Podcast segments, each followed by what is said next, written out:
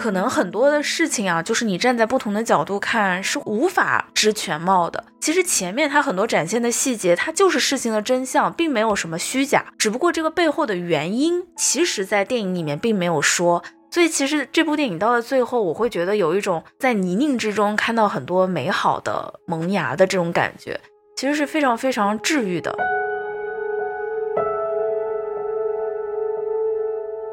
好，欢迎收听新的一期什么电台，我是小宋老师。哎，我是大宋老师。嗨，这个怎么我们上期节目两个西多老师，这期节目两个宋老师呢？是，就毕竟我们俩声音像嘛啊？好吧，我是西多老师啊，我们又来了啊。没错，没错，而且我们刚刚好像听到背景里有一个非常甜美爽朗的女性的笑声，这就甜美啦。哎呦，我们还有女宋老师吗？哦，大家好，我是女宋老师。哎呀，好久不见呀，女宋老师。女宋老师这么可爱的吗？没错，让我们来欢迎一下来自我们的母公司撕票俱乐部的主播 Lucia 老师。哦，我们又见面啦！我是 Lucia。继上一次被孔老师利用了流量以后，终于又回到了我喜欢的日影这个行列。哎呀，非常的舒适。什什么时候你被孔老师利用了流量？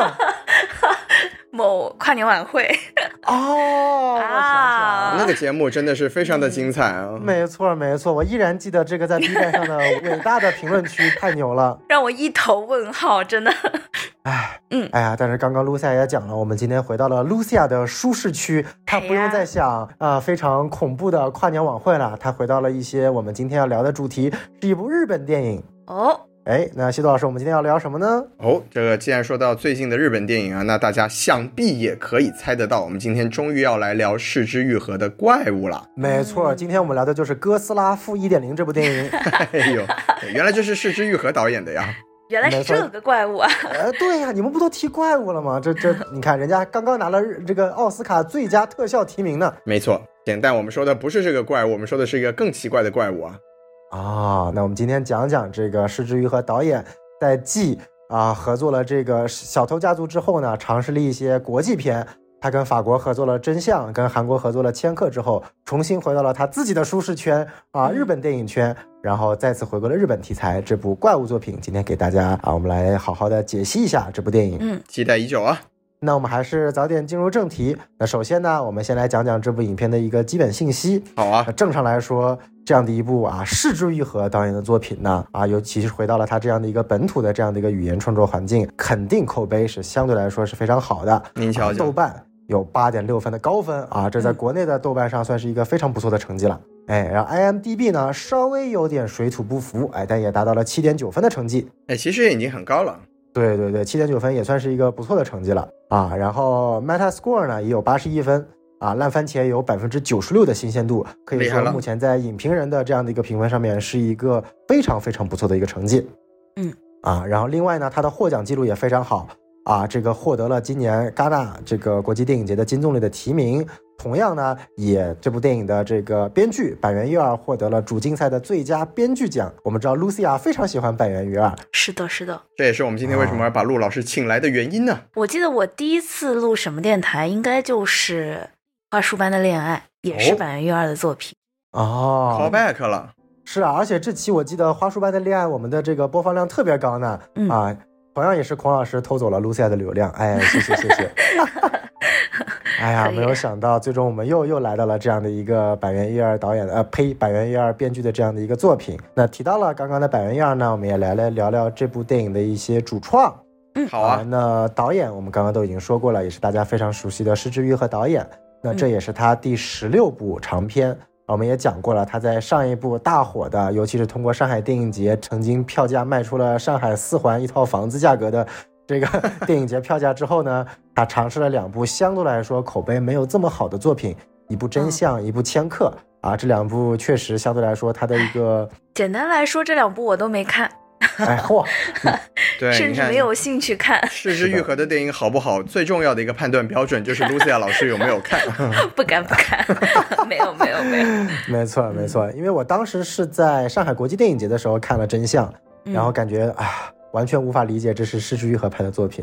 然后之后那个千客上了资源之后又看，然后更加无法理解了，感觉是一部从拍摄到价值观取向到整个影片节奏和剧本都让我完全无法理解的作品。当然，这次呢，失之愈合也算是啊一雪前耻了。这次怪物的这个表现也是非常非常的突出啊。只不过非常可惜的是呢，他在奥斯卡最佳国际影片的阵容当中呢，啊，惜败给了同样来自于日本的《完美的日子》（Perfect Days），没有被日本送选上去。啊，只能说日本今年的电影太强了啊！这个不像我们中国啊，今年送选了一些特别好的作品啊，《流浪地球二》啊，主要是奥斯卡他没这个欣赏水平啊，只能欣赏一些这个小资本主义的这些像《完美的日子》啊这种，无法理解我们这个社会主义、共产主义的这个人类命运共同体。差不多行了。对，好好好好，你看咱们母公司的陆老师都已经听不下去了呀。对，好，那接下来我们讲到这个编剧，也是提到了板垣育二。这个我跟呃西多老师啊，对板垣一二还不是特别熟，但我知道露西亚应该还是比较熟的，是吧？板垣一二应该说是现在日本最。大势或者说最头部的几个呃名编剧之一了。他其实过往的一些作品啊，还是以电视剧更多一些啊，有非常多的大家熟悉的电视剧作品，比如说早年的《东京爱情故事》《东爱》，到后来的《最完美的离婚》，再到后面就是很多呃文艺男女们心中的这个圣经一样的作品《四重奏》。对吧？包括就是呃，其实前两年还有一些还挺有话题度的，比如说大豆田永久子和他的三名前夫这样的呃一些电视剧作品，可以说是很多时候只要这一季有板垣瑞二作品，那么这部作品就会冲上热门，不管是讨论度啊、收视率啊，还是大家的美誉度啊，通常都是很不错的。也就是说，它是一个可以算是挺高产的，然后经常能够打动很多的观众的这样一个名编剧。那这次他跟失之愈合的合作也可以说是非常的强强联手了，就是有一种呃奔着就是要拿下大商业票房的这种感觉了。这样两个人往这个主创名字上一挂，你们能不来看吗？有这种感觉了。没错没错，刚刚听 Lucia 的一些这个板垣瑞二之前的作品啊，感觉他好像似乎对于爱情层面，你看花束般的恋爱，最完美的离婚。东京爱情故事，包括四重奏，尽管我没看，但好像也是讲好像什么男男女女之间跟音乐和爱情有关的故事。他是不是对爱情这个题材特别的拿手呢？其实倒不是哎，就是在我自己看来啊，我会觉得，呃，板垣育二他其实是更擅长做一些生活当中细节的刻画，就是他很擅长把琐碎的生活当中的一些非常细节的小事，比如说在呃吃炸鸡的时候，什么时候挤柠檬，是把柠檬挤在自己的盘子里，还是挤在大份的炸鸡上，然后以及要不要挤柠檬等等，就是他会把很多这样的小事。不只是用镜头刻画，而是用剧本加上情节加上语言的对白等等，把它拿出来做成一个篇幅来去讨论这些事情。就是他是一个比较擅长去挖掘很多大家在生活当中会其实经历的事情，可是很少有人会想起。然后他把它放在他的作品当中去，呃，给到一些的篇幅，然后反复的提及，然后慢慢再从这些生活当中的小事去衍生出一些好像。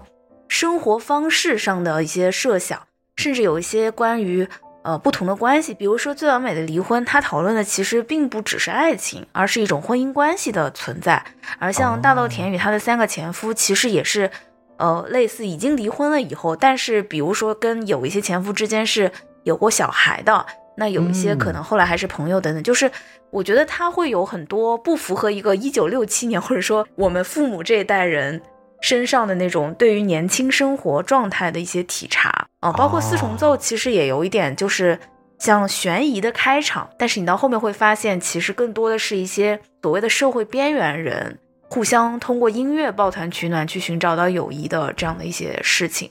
所以我会觉得他其实是更擅长这种细节的刻画。那另外还有一点就是会让大家非常容易记住的原因，就是呃，他很喜欢写京剧。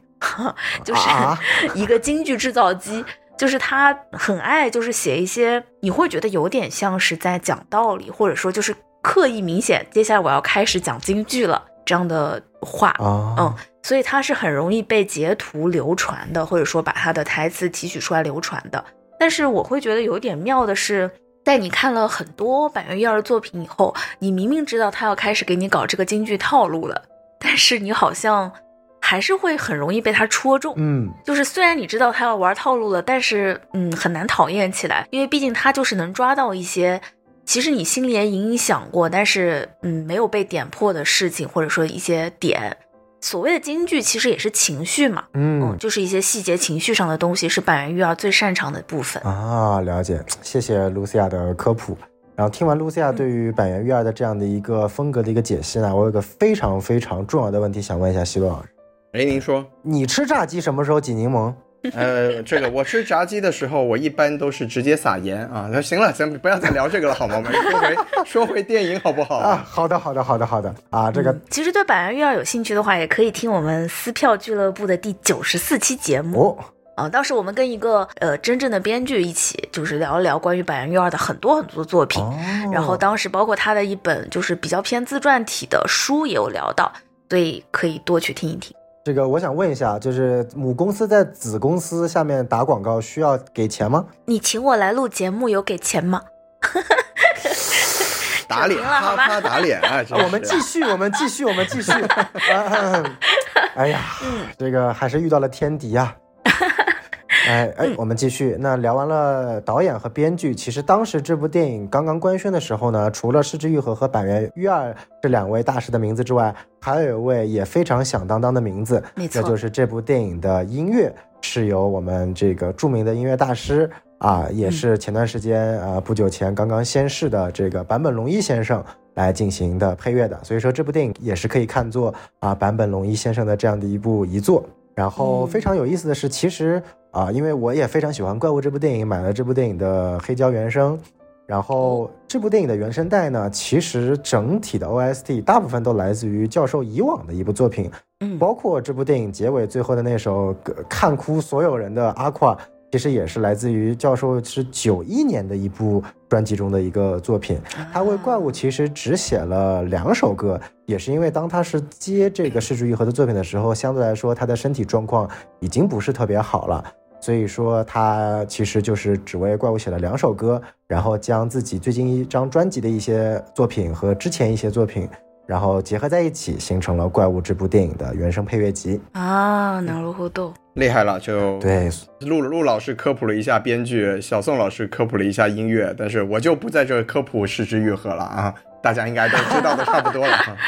嗯，哎，没错没错。 然后最后呢，我们简单介绍一下主演。主演其实呢，当时很多人看这部电影都是因为安藤英。是的，啊，又提到了安藤英，我们昨天讲过的这个热辣滚烫的借鉴对象啊，也是安藤英主演的这个《百元之恋》嗯啊。然后这部电影当中还有像永山英太，嗯然后两个小孩是由一位叫黑川祥史和一位叫东木阳太的两个特别可爱的小朋友饰演的。嗯其他包括这部也有老戏骨田中裕子和大家比较熟悉的日本的影星中村狮童。啊，我反正能想起来，中村狮童他好像似乎就在我国的传奇历史大片《赤壁》中饰演了甘宁这个角色。哎，对对对，您记得还真清楚呀。哎，那这前面就是我讲到的一些大家比较熟悉的一些日本演员。哎，那 Lucia，你对日本的这样的一个影视圈相对来说了解一点，你有没有什么想要补充的一些内容呢？就是像前面，其实我在提到编剧的时候，我有说，呃、失之愈合加板垣育二的组合，就是有一种想要往商业大片上做的这种感觉。其实像后续的坂本龙一的这个阵容，包括演员的阵容，也有很强的这种感觉。是，因为像安藤樱，其实在刚刚呃，就是呃重启人生，包括四重奏，包括小偷家族，其实都已经充分的在呃很多的观众或者甚至在国际的这个影坛上面都是有了很强的地位了，很多的影迷都很熟悉他。而英泰其实也是一个非常有。很强的商业号召能力的演员，男演员可以理解成，呃，在很多的重要的呃日本的偶像剧当中也担当过男一号，哦，然后也是有非常强的，就是顶流男偶像那种感觉的同时，又是一个以演技比较丰富而著称的一个演员了。所以其实像这部电影从配置上来说，呃，我会觉得跟早期的一些失之愈合的那种更文艺向的电影比起来，它是有明显的商业诉求的。嗯，从这些配置当中就能看出来。因此，其实我觉得对于这部电影的一些成片上的风格，包括节奏上的一些跟它早期电影的变化，其实也是有这部分的考量的。嗯，都是息息相关的。嗯，明白。那感谢 Lucia 的这样的一个补充，那我们就正式进入我们的这个评价环节。在评价环节开始之前呢，也必须讲一讲，就是《怪物》这部电影呢，千万大家不要因为这部的名字而感觉好像是一部什么惊悚片啊，或者说科幻恐怖片啊，因为我们知道好像 Lucia 就因为这个理由啊，我差点儿，跟哥斯拉没有关系啊。哎，我倒不是害怕是哥斯拉，我我其实说实话，就是在呃这部电影在呃很早就开始有名了嘛，就是很早就听说了，但是我到真正看这个中间其实隔了挺久的，就是因为它的海报也有一点点就是两个呃满脸脏兮兮的小男孩的回眸，我有一点点担心是灾难片。或者就是名字又叫怪物嘛，有点担心是那种末世恐怖的那种东西啊。嗯，所以我一直有一点有一点点害怕。我觉得就是要找一个什么风和日丽、阳光明媚的 时候再去看。然后这次因为就是呃前面小宋看了以后，他说问我有没有看，然后我就赶紧问了一下可怕吗？可怕吗？小宋说不可怕的，你放心看。好，我才勇敢的看了。然后实际上它的剧情啊。跟我前面说的什么末世惊悚啊，一点关系都没有。它是一个关于小镇生活当中的，呃，一对母子之间，从母亲看到儿子身上好像发生了什么，有点担心他是不是在学校里面受欺负了，然后一点一点的去挖掘他在学校里发生了什么的，关于小镇上面的一些生活的这样一部电影。没错，没错，它其实跟完整完全跟所谓的惊悚啊、恐怖啊、科幻啊没有任何关系。然后这个至于海报的这样的一个回眸凝视给大家带来的这种错觉呢，一会儿我们在之后的延伸环节也可以细细的讨论一下。这是导演设置的一个非常有意思这样的一个彩蛋。那我们现在也大概的讲了一下这部电影的一些基础的一些信息和剧情的梗概。如果要还没有看过这部电影的呃观众呢，就赶快赶快。啊！关掉这期节目，赶快把《怪物》这部电影来看好，再听我们后面的内容。那这里就画一条非常清晰的剧透线。好，OK，那我们接下来就来具体去解析一下这部电影呢。首先，我们来给这个电影评个分吧。我们从露西亚老师开始啊，从我开始啊，我可是最高分呢。啊，那挺好。这部电影我给到的是五星啊，满分五星的五星，就是嗯。因为说实话，就是这部电影我在看的时候是相对，呃，没有带什么期待的。因为毕竟在之前，其实我对于失之愈和过往的一些作品并没有非常强烈的，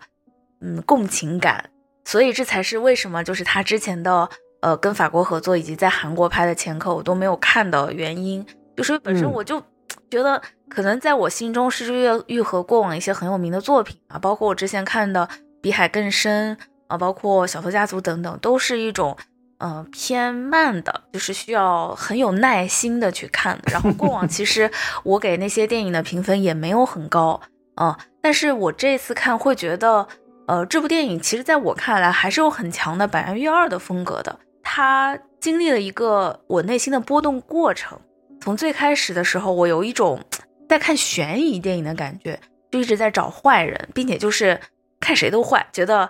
这个人也有问题，那个人也有问题，然后这个人怎么一脸恶相啊？就是这个人怎么一看就是一个心机婊，嗯，这个词不太好，就是心机很重的人，等等等等。然后，但是到最后一趴，其实他进入了一个少年的世界，这里是个非常大的剧透线。然后我就会发现，可能很多的事情啊，就是你站在不同的角度看，是会有无法知全貌的。也就是说，其实前面它很多展现的细节，它就是事情的真相，并没有什么虚假。只不过这个背后的原因，其实在电影里面并没有说，都是我们作为观众，或者说我作为观众脑补出来这些原因。而实际上你去看，呃，真正的这些事情背后的原因，它又有所不同了。所以其实这部电影到了最后，我会觉得有一种在大雨当中去看到很多人性的闪光。或者说，在泥泞之中看到很多美好的萌芽的这种感觉，其实是非常非常治愈的。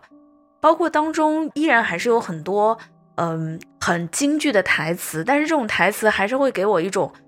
呃忽然把那个心给揪了一下，或者是觉得心中有一盏什么灯又被点亮了那种感觉。然后很多时候我会觉得。虽然电影里面似乎在讲的是一些少数人，或者说讲的是一些边缘人的想法，但是实际上每一个人都是特别的，每一个人都有与其他人不同的地方，所以可能这就是很多的人都能从中获取一些感动的原因吧。嗯，然后另外一点就是，我会觉得这部电影坂本龙一的音乐还是非常非常加分的，非常的美好。其实我在今天啊，今天录节目的当天，我又回头看了第二遍的时候。我会很明显的感觉到，嗯，可能开头的一些紧张，其实你看第二遍的时候，你就会发现音乐已经在告诉你了，这只是一个故事，它并不是一个悬疑的事情，并没有可怕的事情发生。你带着一个走进他们故事的心情去看那场大火，去看这些人身上发生的一切就行了。而到最后的时候，又会有一种，嗯，明明他似乎想要在镜头，包括在讲故事的时候，很多的台词都在煽情了，整个节奏都放慢，开始有慢动作、慢镜头了。可是音乐却是非常的平静的，就它会有一种你似乎快要哭了，但是钢琴声又在抚慰你、安慰你，让你。不用哭出来，因为这没有什么值得难过的，仿佛在轻轻的有一个温暖的怀抱，跟着这个坂本龙一的钢琴的声音包裹住你，让你进入了一种新的心流的感觉。这也就是我看这部电影的时候，虽然我非常的感动，但是我并没有真的哭，或者说并没有觉得眼睛酸痛啊等等，没有这种消耗感的体验。我觉得这也是他们这个三个主创吧合在一起的一种温柔。所以这部电影整体啊，虽然是叫怪物，而且从这部电影当中，其实我会有一种一度觉得所有人都是怪物，一度又觉得可能我才是怪物，但最后会觉得其实所有的人都是人而已，就是大家都是那种每一个世界上的一份子的这种感觉，还是会被很强的治愈到。哇，卢西亚给的分数很高，也给了一个非常好的解释。那我相信西多老师对这部电影也一定非常非常的看好。来，让我们有请西多老师。哎，您确定要让我第二个说吗？我的分数可是我们三个里面最低的呀！什么？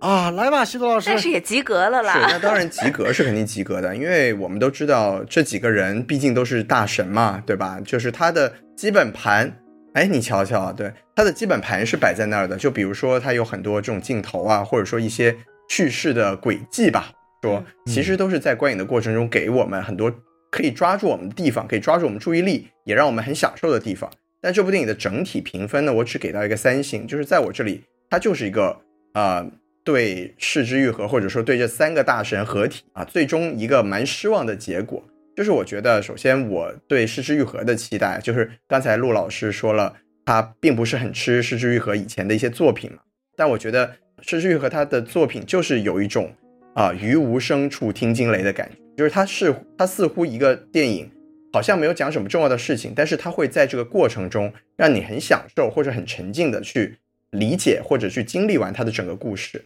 就像包括他的《比海更深》或者《海街日记》，我真的很喜欢《海街日记》啊，像这种，就我我是也也许我在看完之后，我不会想起来他具体讲了一个什么故事，嗯，但是我会记得我看电影的时候的那个状态、那个心情、那个情绪。但这部电影是相反。就是它整个电影给了我很多强设定，给了我很多，就像陆老师刚才也说，他一开始就给了我们一个悬疑片的表象，嗯，然后他到最后呢，就基本上他告诉我，我这些就是故意做给你看的，我这些悬疑就是要耍你，我觉得到最后就有一种被欺骗的感觉哈。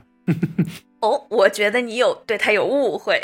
哎，对对，您对这个我们一会儿可以讨论嘛。嗯，所以就说这个电影呢，在我的感觉，就我观感上就觉得他一路都是在有雷在劈，还没有劈到我喜欢的地方去。所以我就到最后，他整个故事全貌展现出来了之后。有一些东西，我觉得他应该解释的，他没有解释。然后他整个设定呢，又让我有一种呃，又被欺骗又不尽兴的感觉，所以就不是我喜欢的一部电影。当然，但我们刚才说回来嘛，就是它基本盘放在那儿，所以就三星吧，就是合格分啊啊，宋老师。您看看，在我们两个人的中间，您可以给一个怎么样的平衡呢？哦，这个我还是非常喜欢做三明治的，对吧？被你们来夹来夹去，哎，您瞧瞧，哎，但是我必须在开始评分之前呢，我要对刚刚徐多老师说的内容要做一个回应啊。您说你特别喜欢《海街日记》，我不得不怀疑啊，您到底喜欢的是《海街日记》这部电影和失之愈合的风格呢，还是你到底喜欢的是长泽雅美林濑遥下凡和广濑铃呢？都有，都有，都有。就是啊，看完那部电影，我最想的事情就是被长泽雅养啊，被长泽雅美包养，是吧？啊，果然，果然，哎呀，啊。对，然后还有还有就是当时在看的时候，我也印象非常深刻，就是我对踢足球的女生确实没有什么抵抗力。哦，可以可以，不错不错。哎，好，那我来讲一讲我对这部电影的一个回应啊。然后这部电影呢，我觉得确实啊，我是夹在两位老师中间的一个评分，我给这部电影呢还是能够打到四星半的一个成绩的。嗯，四星半，您这就不是中间了呀，您这就明显的偏向了陆老师，好吗？哎，不是，这个有半颗星的加分是有个人原因的。如果哦纯粹从我自己来看的话，是四颗星。哦，你给说说。为什么是四颗星呢？首先，我觉得这部电影呢，确实是失之愈合作品当中它的一个戏剧性和冲突感最强的一部电影。呃，但是我个人呢，既不像这个西多老师对于失之愈合他这叫市之愈和原教旨主义者啊，什么玩意儿？对，然后然后也不像露西亚老师呢，对于市之愈和之前的风格呢，不是特别吃香。就是我对于市之愈合是属于一个中间态。我最喜欢市之愈合的作品，可能还是他最早期的《幻之光》和这个《下一站天国》这种非常非常纪录片式的叙事电影，或者说像这个《无人知晓》这种，其实相对来说在寂静中有一点点的那种不安的这样的一个叙事性，其实也没有那么那么弱，也有一条明确主线的这样的一部电影。所以说，当看完怪物的时候，尤其是配上了。坂本龙一本身个人风格特别强的配乐，加上板垣裕二个人风格非常强的编剧之后呢，在我这里其实并不是一个特别差的组合，反而在呃我对于市之愈合的理解程度上更深了一层。就像呃 Lucia 最早说的，这是一部市之愈合也是商业性特别强的一部电影，但我个人似乎好像也没有对这种商业性有特别排斥的一种感觉。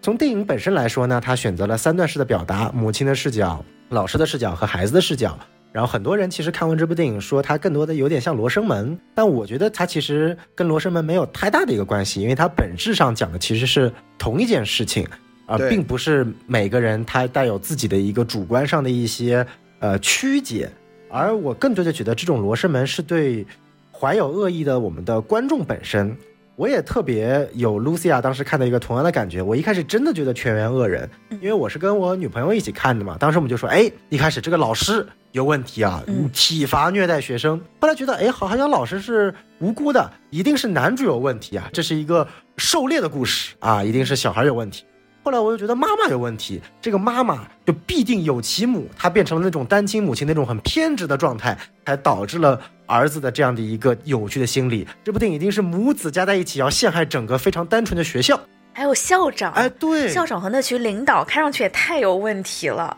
没错，但他们就是有问题啊，他们到最后也有问题啊，他们的问题从来没有解决掉啊。啊，是吗？这个我们一会儿可以再讨论。嗯再讨论然后反正对，然后我看到最后，其实我们一看，我我们会觉得就是那个男二，男二是最有问题的，就觉得哇，你怎么会一直笑得这么开心？能够笑得这么开心的人，一定有问题，一定是一个大恶魔。一定是一个那种心理极度扭曲、变态，操控了男主，操控了老师，操控了校长，操控了一切的人。我也这么猜测过，包括就是他，就是到家里的时候看到他家里有那个儿子的另外一只鞋子，然后包括手上有那个疤，我真的想过是不是他才是那个操纵一切的人，是，哎，看来我跟 Lucia 的这样的一个观影的心路历程真的很像。真的。然后，然后直到后面第三幕的时候，发现我靠，就是这个感觉真的是这个剧本他在跟观众对话，就是他已经猜到了观众，就像我们这样会去想很多很多不好的结果，但结果发现其实并没有那么多不好的事情，嗯其实就是一个两个小孩之间最纯真、最天真、最真实的一种感情的宣泄，只不过这种感情的宣泄因为一个大环境的不理解，导致了很多很多的误会，导致了很多很多所谓的怪物的产生。所以我觉得这样的一个素材的一个设计啊，还是非常非常好的。嗯，然后我也看到了很多在这种强情节下，我个人认为也是有很多我认为的失之愈合，它有一个特有的一种像纪录片式的一种叙事模糊，就它并没有把很多的前因后果讲清楚。比如说，我觉得有一幕很关键，就是这也是为什么包括刚刚季多老师也所说，比如说校长这个角色，在我这儿他到底是不是一个有问题的角色？因为从安藤英的视角，我们明显的看到了，就是不管在学校里做的对不对，至少这个校长在超市里面故意绊倒了肆意跑跑的小孩儿，这是真实存在的。但是，是否安藤英看到的就是所谓的真相呢？或者说，在这背后是否有一些其他的可以去解释呢？这些我觉得他都没有去细讲，反而把这些空间留给了我们观众去展示这个东西。这个我觉得是一个，在我看来是一件好事情，嗯就是他并没有把很多本应该在商业片当中应该讲透的东西讲透，而给予了我们一些遐想的空间。因为在整个故事体系当中，其实重点其实就是两个小孩儿，小孩身边的一切的大人，其实都是背景板，他们的故事也并不需要我们特别的在意，只是前面小孩的这样的一个呃，我们叫做 挡视线的。虚晃一枪的，妈的，我的词穷了，啊，反正就是这个意思，听众懂就可以了啊，好吧。所以说我还是非常非常喜欢这部电影的，可能纯粹要减一星，还是因为我觉得啊，在某些层面他做的还是有一点点的刻意了，就是比如说像 Lucia 可能会比较喜欢结尾的这个版本龙一的这个配乐，我第一遍看的时候其实也很喜欢，因为第一遍看的时候确实有点泪目，第二遍我就觉得，因为阿夸这首配乐呢，它本身的。风格实在是太强了，又是一首二十年前的版本龙一的配乐，放在这里，呃，尽管最后的感觉是到了，但是否又跟我想象中的失之愈合的那种平淡如水的风格呢？又有一点点的不契合，呃，这个可能是失之愈合自己也感受到了他做的一种呃突破自己的一种尝试，但在我看在这里会稍微有一点点太商业了。所以有没有可能，我们心中的失之愈合都不是失之愈合自己，都是我们给他硬加入的这种想象？对对对，就好像我们对当中很多角色，只是透过他几个有意摆出来的镜头的设定，我们就把他预判了他就是一个怎样的人。哇，可能这恰恰就是我们的局限性。是是，所以说就说这一星就是更多是我主观上层面，可能这点我跟西多老师有点像，就主观上层面还是觉得这个视觉和突破自己突破的有点有点有点有点有点强了。就一下子转到这么强的商业片的风格，是有点呃难以接受的。就是有一种陈凯歌拍了《霸王别姬》以后，又拍了那个啥玩意儿啊？那倒不至于，那倒不至于。我不要到那个程度啊！不要拿陈凯歌这种垃圾碰瓷。对不起，我我对两位老师都说狗没拉塞。您主要是要对世之愈合。对对对。陈凯歌也对不起。我们俩不需要。我我没有对你们俩说，我是想对。世之愈合和陈凯歌说，是这个意思啊！哎呀，西多老师不要给自己加戏，我们俩还不算老师。哎，是我想多了啊，没错没错。然后最后必须说啊，为什么加半颗星？这个也是个人理由啊，因为我跟我女朋友一起看的这部电影，然后看到一半的时候呢，我就跟我女朋友说，这两人是爱情，你信不信这两是爱人爱情？我女朋友就说绝对不信，这两人绝对是友情。然后我们就打赌，打赌五十块钱，结果我就赢了。哎，我当天看的特别开心，就因为这特别开心赢了五十块钱呢，我给这电影再多加半颗星，四星半。为什么在场唯一单身的人？莫名其妙还要吃狗粮啊！我不明白。你你可能就把那个狗粮加到了这个评分上去吧。哎呀，没错没错。好，那我们结束了我们这样的一个有意思的这样的一个点评啊，就是打分环节。欢乐啊！哎，自己说自己非常有意思。这也非常有意思，毕竟我们是一档非常有意思的节目嘛。没错，因为毕竟我们从这个打分环节就可以看到了，这个大家对于《失之愈合》的理解和这部影片还是有非常多非常多可以去讨论的话题啊。没错，哎，没错。那我们不如呢就步入我们的正常的优点缺点环节。嗯，我们首先还是来说说这部电影的优点。那么不妨也是从卢西亚开始嘛，毕竟你是这部电影的五分忠实的这样的一个热爱群众啊。先谈谈你对这部电影电影的优点吧。我先说一个，就是非常明显的，就是在我心中的加分点吧，就是他在人物的刻画上面。其实他的人物的刻画呢，嗯，并没有用很强的一次性把一个人物讲透的。虽然他是从三个视角啊，分别是呃安藤英，也就是妈妈的视角，然后是从老师的视角，就是英泰的视角，然后最后从两个小朋友的视角。虽然他是从三个视角去讲了这个完整的故事，其实你可以理解成把这个故事线拉了三遍，但事实上在每一遍当中，对于人物的刻画都是一些小的细节，比如说，嗯，你对于这个老师，呃，对于呃校长的理解是从他的眼神，是从他在超市里面伸出了脚，嗯，然后是从他默默的摆照片等等的很多的小的细节。在这些细节的勾勒当中，其实你会觉得就像是你在日常生活当中观察人物一样，仿佛是你注意到了这个人物有这个小动作，你其实心里会默默的有一种觉得自己很聪明的感觉。我注意到了这件事情，所以我一定判断的很准。我觉得这个电影就是很微妙的利用了人类这种呃心思吧，小心思，会觉得我当我观察到细节的时候，我一定就是很聪明的抓住了这个人的本质，而慢慢的你在心里。塑造出了这些你假想的人物，最后又通过不断的新的细节的补充，让你慢慢意识到，其实这个世界上，或者说在看所有的人的时候，都是不存在真正的全知视角的，因为其实很多的事情它就是有非常多的多面性，不存在一个绝对的真理，或者说绝对的正确结局，或者是上帝视角。可能啊，你在这个电影当中，到最后你看到的所有的视角依然不是完整的视角，你可能依然还有呃电影没有给你展现的，你没有发现的一些细节。可能就像我们在生活当中看到很多很多的事情，去了解所有的人是一样的。虽然它其实是一个强戏剧冲突的电影，但它在最后却塑造出了一个这样的复杂的，嗯，对很多人物或者说对于很多的观众的心理的这种把玩，让你意识到说，其实人物就是非常多面的，而不是像只是在戏剧作品当中那种非黑即白的这种感受。这是我觉得这个电影它通过它的三段式以及这个呃表面叙述性轨迹，但是事实上又有很多依然猜不透的谜题的这种留白吧，来给大家塑造的一个故事。嗯，这是我觉得它非常亮点的一点。嗯，没错没错。我刚刚提到一个，其实叙述性轨迹啊，这个就是有一点怎么说呢？把所有人都默认成你就是推理迷啦。那有没有哪个小朋友能够告诉老师什么是续鬼呢？哈？怎么还有 提问环节？请请嘉宾请来了一个提问老师啊，这个真的是有点可怕了。呃，续鬼啊，这个呃，西多老师请回答。西西多老师并不知道如何这个正确的回答这个问题啊，不如我们就让陆老师来直接给我们解答，怎么样？那不然把这个问题交给小宋吧。这个叙事轨迹啊，怎么怎么怎么理解呢？就是嗯。嗯，有有请 Lucy 啊，我不行，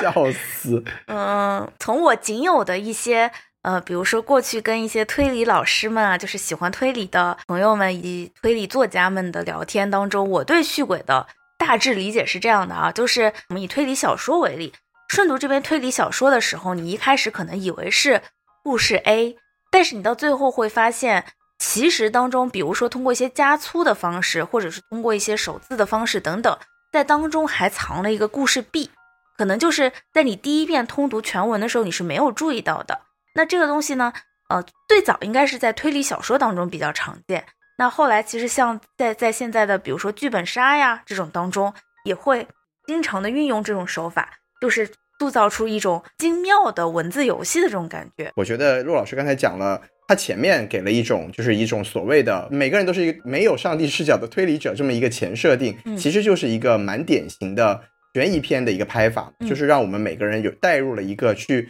啊，仿佛是有一个很聪明的视角可以去理解这个事情的全貌，但最后告诉我们我们的视角都是偏颇的。我觉得这也可以结合刚才陆老师解释的这个续轨，最后给了我们一些啊意料之外的这么一个感觉，这就是一个典型的。啊，悬疑片的一个一个感受，嗯，啊，我觉得在这部电影里面，它是有一些点我是很喜欢的，就比如说啊，我自己最喜欢的一个小点，我能想起来的，就是这个老师也 非常惨的这个男老师啊，一直被各方压制和冤枉，最后 差点就人没了的这个男老师是吧？嗯，对他其实有一个地方我觉得描写的特别好的，就是他在劝两个小男孩和好的时候，他说了一句说，哎，你们两个人握握手。像男人一样就和好了，嗯，我觉得这个点真的是给我留下了非常深的印象。因为刚才小宋老师犹豫为了这个不剧透嘛，也有一个奖项没有提，是吧？是的，就是是拿了这个库尔棕榈奖嘛。所以没错，就是这个小男孩他之所以有这么多不符合常人的理解的一些行为，是因为他对自己的一个性取向有一些怀疑，或者是由于他父亲对他的一些指向吧，啊，导致他对自己的这个状态有一些质疑。所以才会有后面的一些悲剧的发生吧。那所以就在这种小点上，我觉得就非常的好。一方面他很自然，就是你看老师他肯定也是出于好心嘛，就我只是随便随口这么说，但是没有想到会对这个孩子造成一个心理的影响。嗯，这种点就是我非常喜欢的这种所谓的啊，视之愈合的细腻般的，然后又可以结合悬疑属性的一个描写的点。但是。呃，接下来我要再讲的可能就 是不太好的地方了，所以我就把优点放在这里，我就把优点放在这里，是吧？我就先把话筒交到小宋老师的手上吧。哎，嚯，可以可以，这个其实刚刚西多老师讲的关于这个握手这个点呢，我也特别喜欢。那这里可以做点补充，就是我觉得，当然了，这点我还有点跟西多老师呃感觉不一样的是，我觉得这个可能更多的是板垣育二的编剧风格写出来的。是是是，对。但是他但他也非常契合市之愈合的这个润物细无声的这块，所以我觉得这是这种地方的描写，可能是这两个人合作在一起的时候会迸发出来一种一加一大于二的一种火花。没错，因为我觉得这部电影，呃，如果说回到片名怪物。呃，我们很难说某一个人是一个怪物，但其实我会感觉这个整个在影片中呈现的这个小镇里面的一种，呃，大的来讲我们叫做民意社会风气，小的来讲其实就是一种固有的思想的一种植入，其实是一件很恐怖的怪物。因为包括我们从影片的第一次讲闲话当中，就可以不断的听到，比如说大家说，哎呀。库老师有一个女朋友，居然是酒吧女孩，卡巴鸠就是陪酒的女的哦。就反正大家理解这个意思。然后至于是不是呢？如果我们看这部电影，也可以非常清楚了解到真相到底是什么样子。是吗？哎，我其实觉得他没有说耶。对，其实他也没有说真的就不是。这个地方是由谁传出来的？我个人理解，就是因为他们在第二场火灾那个时候，他们正好那时候是路过那个地方，然后有几个小孩是看到了自己的老师和，就感觉是他从那边出来的。所以说，至于他的女朋友到底是不是不重要，但是就是因为他们有些小孩把这件事情传出去了，然后一传十，十传百，大家都开始在传这件事情，然后包括呃，大家又会去传这个。是，其实是老校长开车不小心撞死了自己的孙女，然后让自己的丈夫去顶锅。其实影片当中也没有给你一个准确的事情是到底是不是老校长亲自撞的，这些都是我们可能要去思考的部分。然后包括火灾到底是不是男二小男孩自己要去烧的啊，这其实都是我们要去讨论的一些部分。起码在电影里面，我觉得小男孩是自己这么认下来了的。对，因为他说了一句嘛，就是我们的男主跟他说了一句，然后小男孩说：“我其实希望那个地方没有，因为毕竟是因为他的父亲等等相关的原因嘛。”但其实这些都是一些很模糊的东西，然后这些模糊的东西最终造成了很多很多的社会的舆论化的一些。探讨包括西多老师前面提到的看似大人对小孩说的正向的话，比如说老师希望两个人像男孩一样握手，然后甚至比如说妈妈一直说，哎呀，我把你抚养长大就是希望你能像一个正常人一样结婚生子，我的志愿也就完成了。这句话看起来真的很随意普通，他就大概意思就是说我也没有什么伟大的愿望，是我只想让你能够普普通通的结婚，就是非常平凡普通的那种就行了。对对，而且其实两个小朋友自己也有过这种讨论。我记得是他们第一次去秘密基地的时候，那个儿子他一开始就是说了一个妈妈跟我说怎么怎么样的呃男生女生才会喜欢，然后到后面再往那个水涧深处走的时候，因为那个洞窟有点黑，然后那个比较可爱的是叫新川嘛，就跟那个儿子说说怕黑的话女生也不会喜欢哦，就是有这样的一个对话。其实，在那个时候，我会觉得他们其实自己也是很懵懂的状态。对，但是好像就是这个儿子的心中就是默认我是应该喜欢女生的。对的。包括还有一个地方，我觉得就是我自己的猜测，非常个人的猜测。这个电影当中其实有一点，我到现在都有点疑惑的，就是为什么他们要嫁祸给哭老师、哭先生？嗯嗯，我觉得有一个原因，可能是因为在班上读作文的时候。嗯，哭老师曾经有一次是讲到说，秀啦，就是将来，在讲到对于未来的想象的时候，哭老师读了一个他自己五年级的时候写的作文，就是他可能是为了展现，其实你只要是非常天真的，呃，随便的想你自己的内心的想法就可以写作文了。在当中主要就是提到说自己跟女朋友怎么样怎么样的一个想象，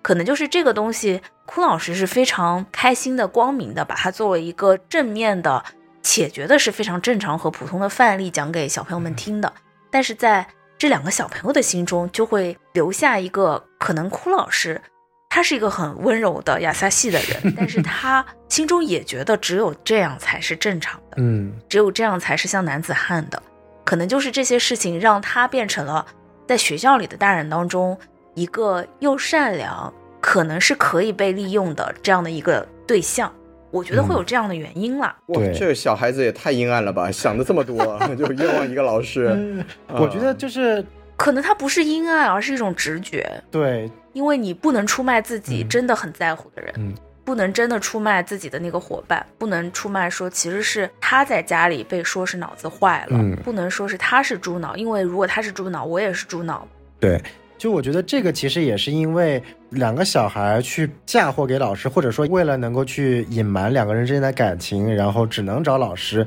本身也是因为大家有个认知，就是说啊，喜欢同性的人就是猪脑，脑子坏了。这个点在我们看来是一件非常蠢的事情，对吧？但是在男主的心中是一件真实发生的事情，而且就是说，呃，这部电影另外一个优点就是，我觉得它很适合二刷。你在二刷的时候，真的能够发现很多很多你在一刷的时候那时候没有理解到或者可能感知到的一些细节。比如说，当他们去照完 CT 了之后，小男孩在回家的路上就是为什么那么害怕？对，就是真的他很害怕。第一次看的时候，你是完全 get 不到他就为什么那么害怕。但是当你第二次看的时候，你能理解说，哦，他真的因为那时候他已经喜欢上了这个新川，然后他真的觉得扫了 CT 之后会变成猪脑。就然后又结合他的母亲在车上跟他说：“我最大的心愿就是你能够平平凡凡的成长。”让他的心理压力又大了一层。然后他再选择了跳车，然后选择去找自己的喜欢的这个男二。啊，虽然前后乱了，但是总而言之就是这个意思。哎，对对对，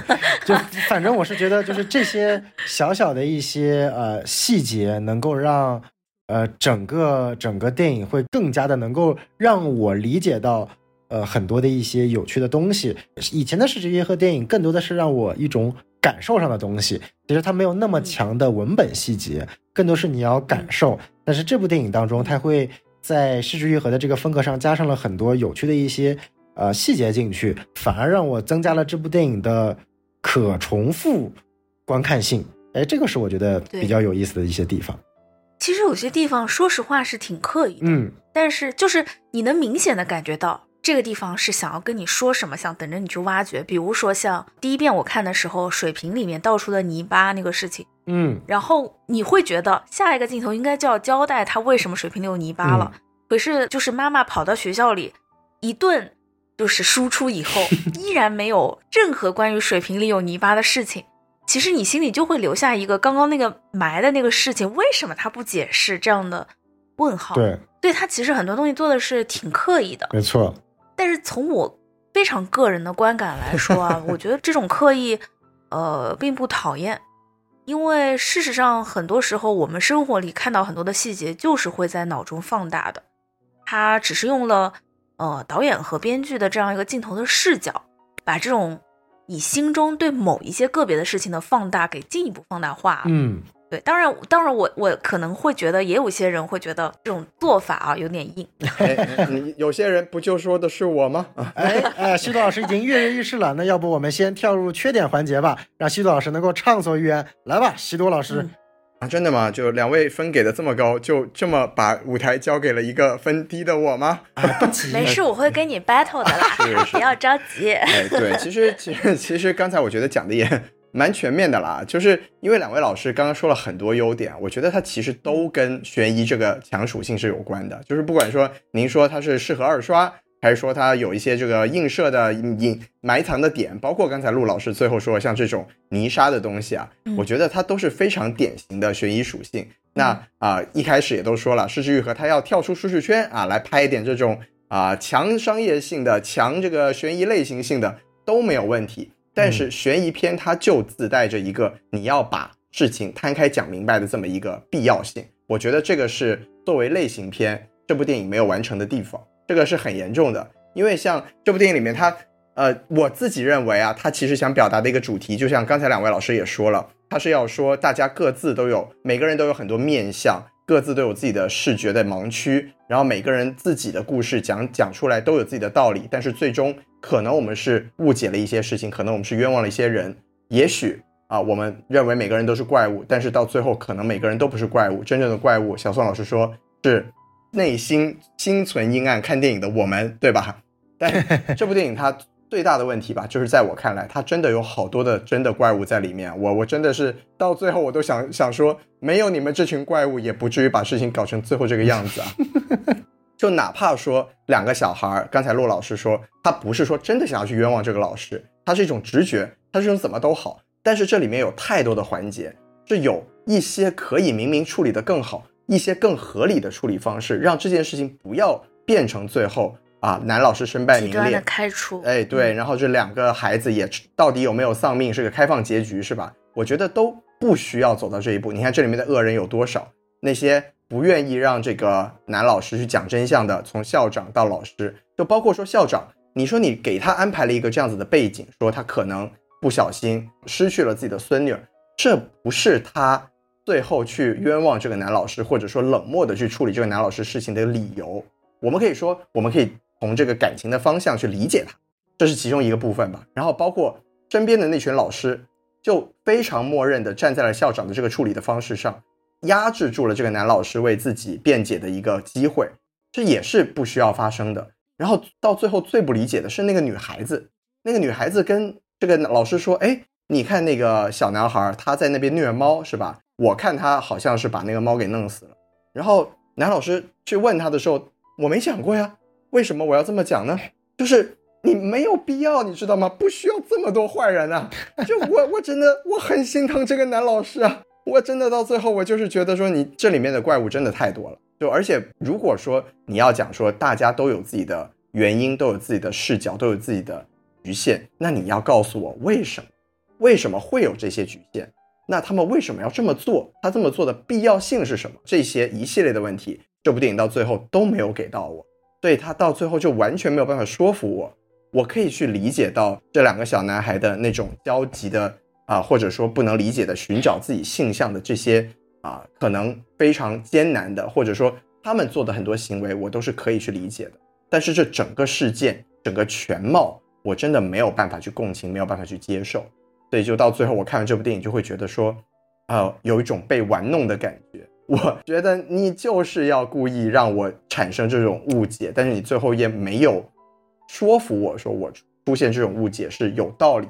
这个对我来说是一个不可原谅的问题。露西亚举手，举手想要发言，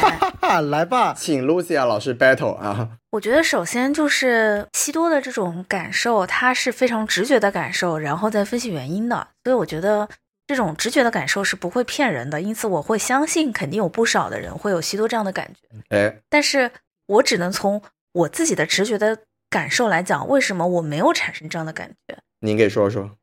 首先是，其实比如说你悬疑类型片这种角度来说，呃，这个电影一定不是一个传统的悬疑类型片。就是这件事情呢，可能我觉得如果看过板垣育二的四重奏的话，就是他的那个电视剧四重奏的话，可能就是有预设的，能够明白这可能是百元一二其实过往就用过的一种套路或者说是招数。他在四重奏的时候，其实我也经历过，看第一集的时候没有敢看下去。然后过了很多年以后，啊，别人告诉我这部电影一点都不恐怖，一点都不悬疑。你看，要要过几年才行啊！是过了非常多年。我我看看啊，呃，我看第一集的时候是二零一七年，但我这部电视剧看完是二零二二年的事儿。啊，嚯！就是因为为什么呢？就是第一集的时候给我一种仿佛是，呃，有一个人死了，然后有一个神秘的力量找了四个可能跟这个死去的逝者有关的人。集中到一个密室，或者说关到了一个房子里面，然后让他们当中判断到底谁是真正的凶手。我以为是这样的一部电视剧，哎，也是一个强悬疑的一个感觉哈。对，事实上它可以说是毫无关系哈。事实上，就是这部这这个电视剧，其实到后面，嗯，可能也就是过了第一集、第二集以后，所有的观众就会发现，它其实并不是任何跟这个凶杀或者说悬疑这种。讲这种方向的电视剧，它只是用这种方式作为一个引子，它可能是一种钩子。这种手法啊，我可以说是在第一次用的时候，它是很讨巧的，呃，是一个能够把一些可能没有办法看慢节奏的内容的观众勾住的办法。嗯，但事实上，它后面展现的很多就是生活细节，让你能够慢慢的沉浸进去。你以为你在推理，在悬疑，到最后你才会发现。其实你在看的只是一些人生罢了。那像在怪物当中，其实我觉得也是类似的，就是它本身就并没有想要设置强的悬疑，或者说这种强悬疑只是一种手段，是一个钩子。而事实上，它其实坂本龙一的音乐，我觉得在某种程度上，或者说失之愈合，在某种程度上是把板垣育二这种有一点小聪明，或者说是他惯用的这种套路和技巧，做了一些弱化和中和的。因为比如说像这部电影的第一幕，其实是一个火灾的场景，对，然后是有那个消防车在往那个呃起火的那个楼啊轰隆轰隆的开过去的。如果说它真的是一个悬疑电影的话，或者说想要做一个强悬疑的类型片的话，这个时候的音乐其实应该是紧张的，应该是有很强的冲突感的，应该是能够把你的心吊着的。但事实上，呃，大家去看电影的时候就会发现，并没有。它在这个地方的音乐其实是流动感的，是故事感，是叙事感的。呃，你在看的时候，像我这种很容易紧张的人，我会觉得有一些些把这个音乐忽略掉了，特别是看这个安藤英和他的儿子间歇性的站在这个窗台上面，似乎就是半个身体都要够到外面去了，我会更加的紧张。但是第二遍，当你知道了结局的时候，你回来看，其实就会感受到，嗯，主创们已经在用一种方式在告诉你了，我们这部电影啊，并不是悬疑片。所以其实我会觉得，它这个悬疑并不是目的，或者说它并不能作为类型片来看。你把它当成一个，不要给它设定它是一个什么电影去看的话，可能会有更多的惊喜感。这是关于悬疑类型片，不要有这种思维定式，不要觉得悬疑片就该是怎么样的这种感觉。对，然后人物上面，我从一些细节上解释我的一些理解啊，就是比如说，为什么学校里的这些领导和包括校长在内，会那么想要让哭老师道歉，或者说想牺牲哭老师？其实电影当中是有一些交代的，呃，最简单的说是两方面的原因。第一方面的原因就是考虑到儿子。因为这个儿子是单亲家庭的小孩，对，然后妈妈对这个儿子最大的期待就是他能上个中学。因为在学校的老师包括校长看来，其实他们在前面一直以为是这个儿子在霸凌别的学生，因为他在班上大闹，然后扔东西，然后跟一个看上去就很弱小的小男孩打架，所以他们会觉得这个儿子是施暴方。但是如果他是因为校园霸凌而转校的话，他就不能考中学了，那他们会觉得对这个家庭是更大的打击，所以他们没有办法把这件事情公布出来。就是他们既不能，呃，让这个儿子去真正的认错，来让老师是绝对的正确的，也不能把这件事情告诉这个单亲家庭的妈妈，因为会对他对他有重大的打击。我觉得这是第一层原因，这是一个所谓为了孩子的原因。而这个为了孩子的原因的展现，我觉得某种程度上。其实也能表现一部分这个校长的多面性。我觉得这个校长身上是有很多的谜团的，对，因为在她跟老公见面的那场戏，是她回到学校的前一天。她在跟老公见面的时候，其实我觉得会有一种，嗯，虽然她的老公是在监狱的里面，她在外面，可是更多的并不是她探望老公，而是仿佛是她的老公在安慰她，在不断的劝慰她，在舒缓她的情绪。然后他的手上一直在做小动作，在折纸船，他更像是一个精神不太稳定的人的表现。所以我觉得他的身上一定是有某一些呃电影当中没有直接展示的秘密的，但这个秘密可能更大的程度是跟他的一些心理状态和心理状况有关。但他一定不是一个所谓的纯纯的坏人，比如说他为呃这个小孩的这个考虑一定是真的，包括他在。所谓的希望学校优先，这就是我认为他相对来说自私的一件事情，就是在他最后在哭老师和学校之间，如果把这个事情闹大的话，其实损伤的是学校，所以让哭老师尽快的道歉，并且解决掉出问题的这个人，是能让学校和小孩两全其美的办法。因此，他在这个三方当中，并没有选择保哭老师，而是选择了保小孩和保自己的学校。所以我会觉得他在做这些事情的上面是既有他为了小孩的所谓善的一面，也有为了他自己的这个学校的自私的这一面，是两方面的动机促使他做出这些决定。而之所以学校的其他的老师，包括那个安藤英说的自己小孩的一二年级时候班主任，为什么也会在站在这一边，其实也更多的是这两方面原因，就是为了这个小孩本身和学校，在。明显，这个哭老师和小孩和学校三方之间，大家并没有找到所谓真正的原因，而是在表面看上去是有矛盾的时候，他们的选择就是牺牲掉这个刚来学校的哭老师。嗯，这样你能你觉得有稍微能理解一些吗？嗯，我觉得陆老师解释的非常好。就是嗯，因为您可以说是用自己的一些啊、对，不管是板垣悦二还是说对剧本的理解去补全了一些信息。然后我是觉得啊、一定程度上是可以解释我的一些疑惑，就是我觉得您的，尤其是对女校长的这么一点所谓的留白吧，就是呃，她可能是一个多面的人，她可能在那个时候有自己的考量。我觉得从您的这个解释的角度上来说啊、是可以解释掉我的一些这种不满或者疑虑。啊、但我觉得就是嗯。整体来说吧，就是这是一个虽然虽然您说不要把它当成一个传统的悬疑片这个类型去看，但我自己认为它是很明确的把这个悬疑属性摆在了这个电影的一个这个电影的叙事的这个逻辑上面的一个结构上面的。在我来说，可能就是啊、从这个角度来说，他没有去完整的把这个事情，或者说把他想要表达的主题给阐释清楚啊，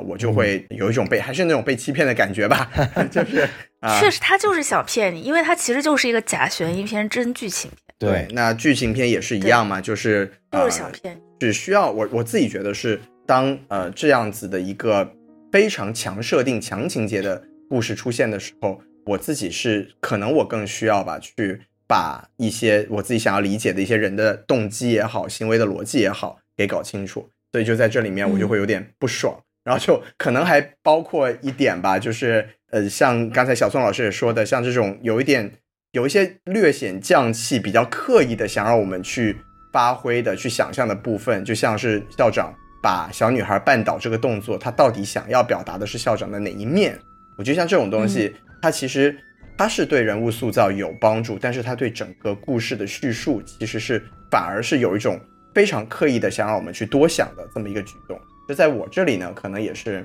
嗯，不能说是不喜欢吧，就是至少是一个减分的部分。了解。呃，如果说我来说的话，我我可能会看这部电影从一个相对来说比较唯心的角度去看待西路老师这个问题，就是我们去看从一个类型片的角度，悬疑电影它一定是要给这部影片当中所有的悬疑给到一个解的，对吧？这是一个悬疑片的一个基础操作。你的任何悬疑前面设到就是我们经常提到叫叫 set up 和 pay off，但是就是因为我认为这是一部失之愈合的电影，失之愈合太懂生活了，他知道生活中的很多悬疑是没有解的，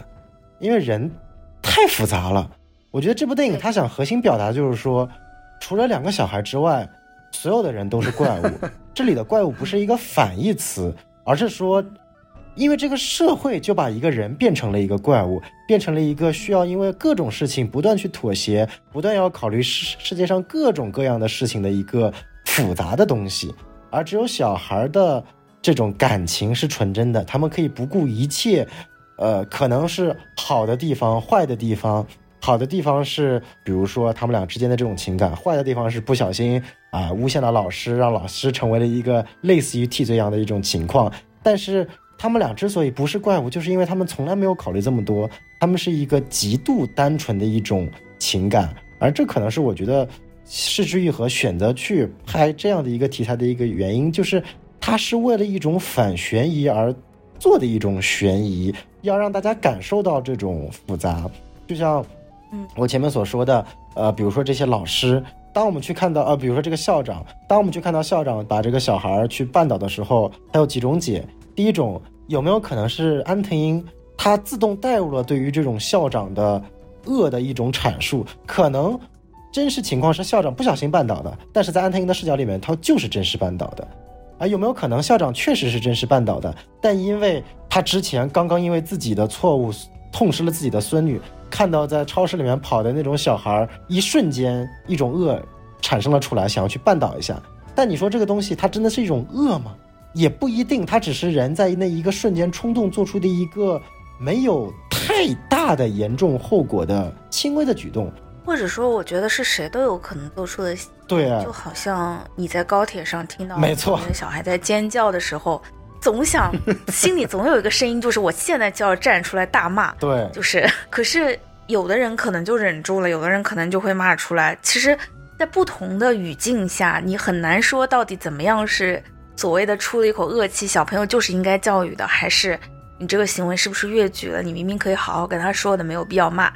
就是很多事情其实是站在不同的角度，或者说他就是没有所谓的唯一正解的，这就是这个社会的复杂。对，所以我觉得就是说，如果不以单纯的悬疑片的角度去思考，带入了这种视剧和刻意要把所有的大人体现出来一种没有解的怪物的这种角度，只要找小孩身上的唯一解。那也许可能可以解释西多老师的这些疑惑，当然这也是我觉得这部电影非常主观的一个因素，因为你但凡看到很多豆瓣上的评论，这部电影的评论也相对来说是比较两极化的，尽管整体是一个正向的，但是它不像《小偷家族》这种。就是就算没有那么喜欢的人，也基本上都是起码到个四星成绩的。但是《怪物》这部电影，就是因为它这种对于悬疑片的这个类型的一种反套路再反套路的一种设计，会出现像西多老师这种，我真的很想知道他这些 set up 需要有个 pay off 的一种感觉的一些观众，也会出现像我跟露夏这种，其实我反而可能更不需要知道他这么多的一个呃结果的一些观众。所以这个可能是我觉得，反而是这部电影可能比较有意思的一点。从这个角度来说呢，这电影也很失之愈合，好吗？很你妈模糊。我我觉得两位老师刚才就虽然说，呃，小宋老师明明讲现在是缺点环节，但变成了我一个人讲缺点，但两位老师跟我 battle 啊，我还没讲到缺点呢。我我还是先回应一下吧，就是我从刚才我们说的是一个就可能比较具体的电影设置或者说观影感受上这么一个一个方向吧。那我从一个比较抽象的角度来说，我觉得像《失之愈合》这种非常细腻的叙事，因为毕毕竟他也是提出过，就是所谓生活的戏剧化，就是把日常的细节堆砌起来，它就是生活的戏剧化。他是提出过这么一个观念的嘛？啊，他的这个所谓的叙事方式，其实也是让陆老师之前可能对他的各种电影都不是特别感冒的一个原因，就因为他其实他的电影可能你看完之后你不会太记得他到底讲，它是一种情绪的流动，一种细节的情感积累，到最后给了你一种情感上共鸣、共理心的这么一个过程。我觉得这个是一个呃，不能说是我对他必须的要求，但我觉得这是他一个魅力所在。那如果说我们把失之愈合的这个能力给忽略掉了，给放弃掉了。像这部电影里面，我觉得它就不再是一个细节故事的积累，它变成了一个断裂。就是你可能明明对这个角色、对他的一些想法、对他的一些心理产生了一定的积累之后，当换了一个叙事角度之后，他一下子把它全部都给割裂掉了、割断掉了。你又要从头开始去积累这种感情，而且你会发现，你这一部分积累的情绪跟上一部分不仅是没有关系的，而且甚至有可能是相斥的。我觉得这就是一个。整个观影过程中，我的情绪没有办法一直流动下去的一个很重要的原因，就是如果我们不从结构上来讲，我们纯从这个观影感受，或者说是对这种啊细腻描述剧情积累的这么一个体验来说，我觉得这也是我对这部电影就是颇有微词的原因啊。嗯 啊，继续继续讲啊，就是那接下来就是交给小宋老师了，好吧？哎，这个看到没有？这就是叫视之欲和原教旨主义者。哎，哎呦，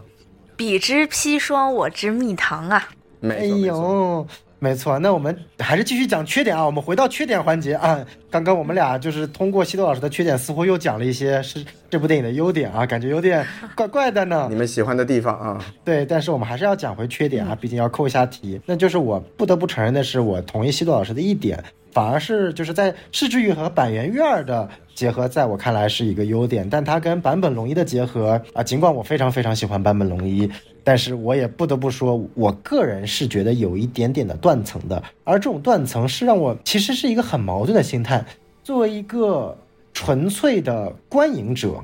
我非常喜欢坂本龙一在这部电影当中的配乐，因为他能够把我的情绪调动起来，配合市之愈合本身的非常日系的美好的画风，去把这种在一个纷繁复杂的、充满怪物的社会气息当中，两个小孩非常不易的这种纯真给体现出来。同时又很大气，哎，不落俗套，对，就是觉得把整个电影的气质又往上提，是，不是一个随便什么人或者说随便什么班底都能拍出来的电影。对，我觉得在这种程度上，就是大师的分量吧，还是在那里。是的，，Lucia，，这是缺点环节啊，好，你继续。Lucia 就是在这个环节不停的 battle 啊。狗妹那赛。我，但是就是说回，我觉得有一点问题的地方，就是说呢，如果我带入一个影迷视角，带入一个对于世之愈和之前的作品有一个惯性思维的一个，或者说是一个期待的一个视角，你不得不承认，坂本龙一的配乐的情绪渲染和主观能动性啊，确实是很强了。是有一点点的盖过了这个影片当中本身的一个叙事基基调的。因为但凡看失之愈合之前的作品，你很难感受到配乐的存在，或者说你很难单独拎出来配乐去去看出来它的这个情绪基调。但是要么没有配乐，要么是为整个影片的做一个很轻的一种情绪上的渲染。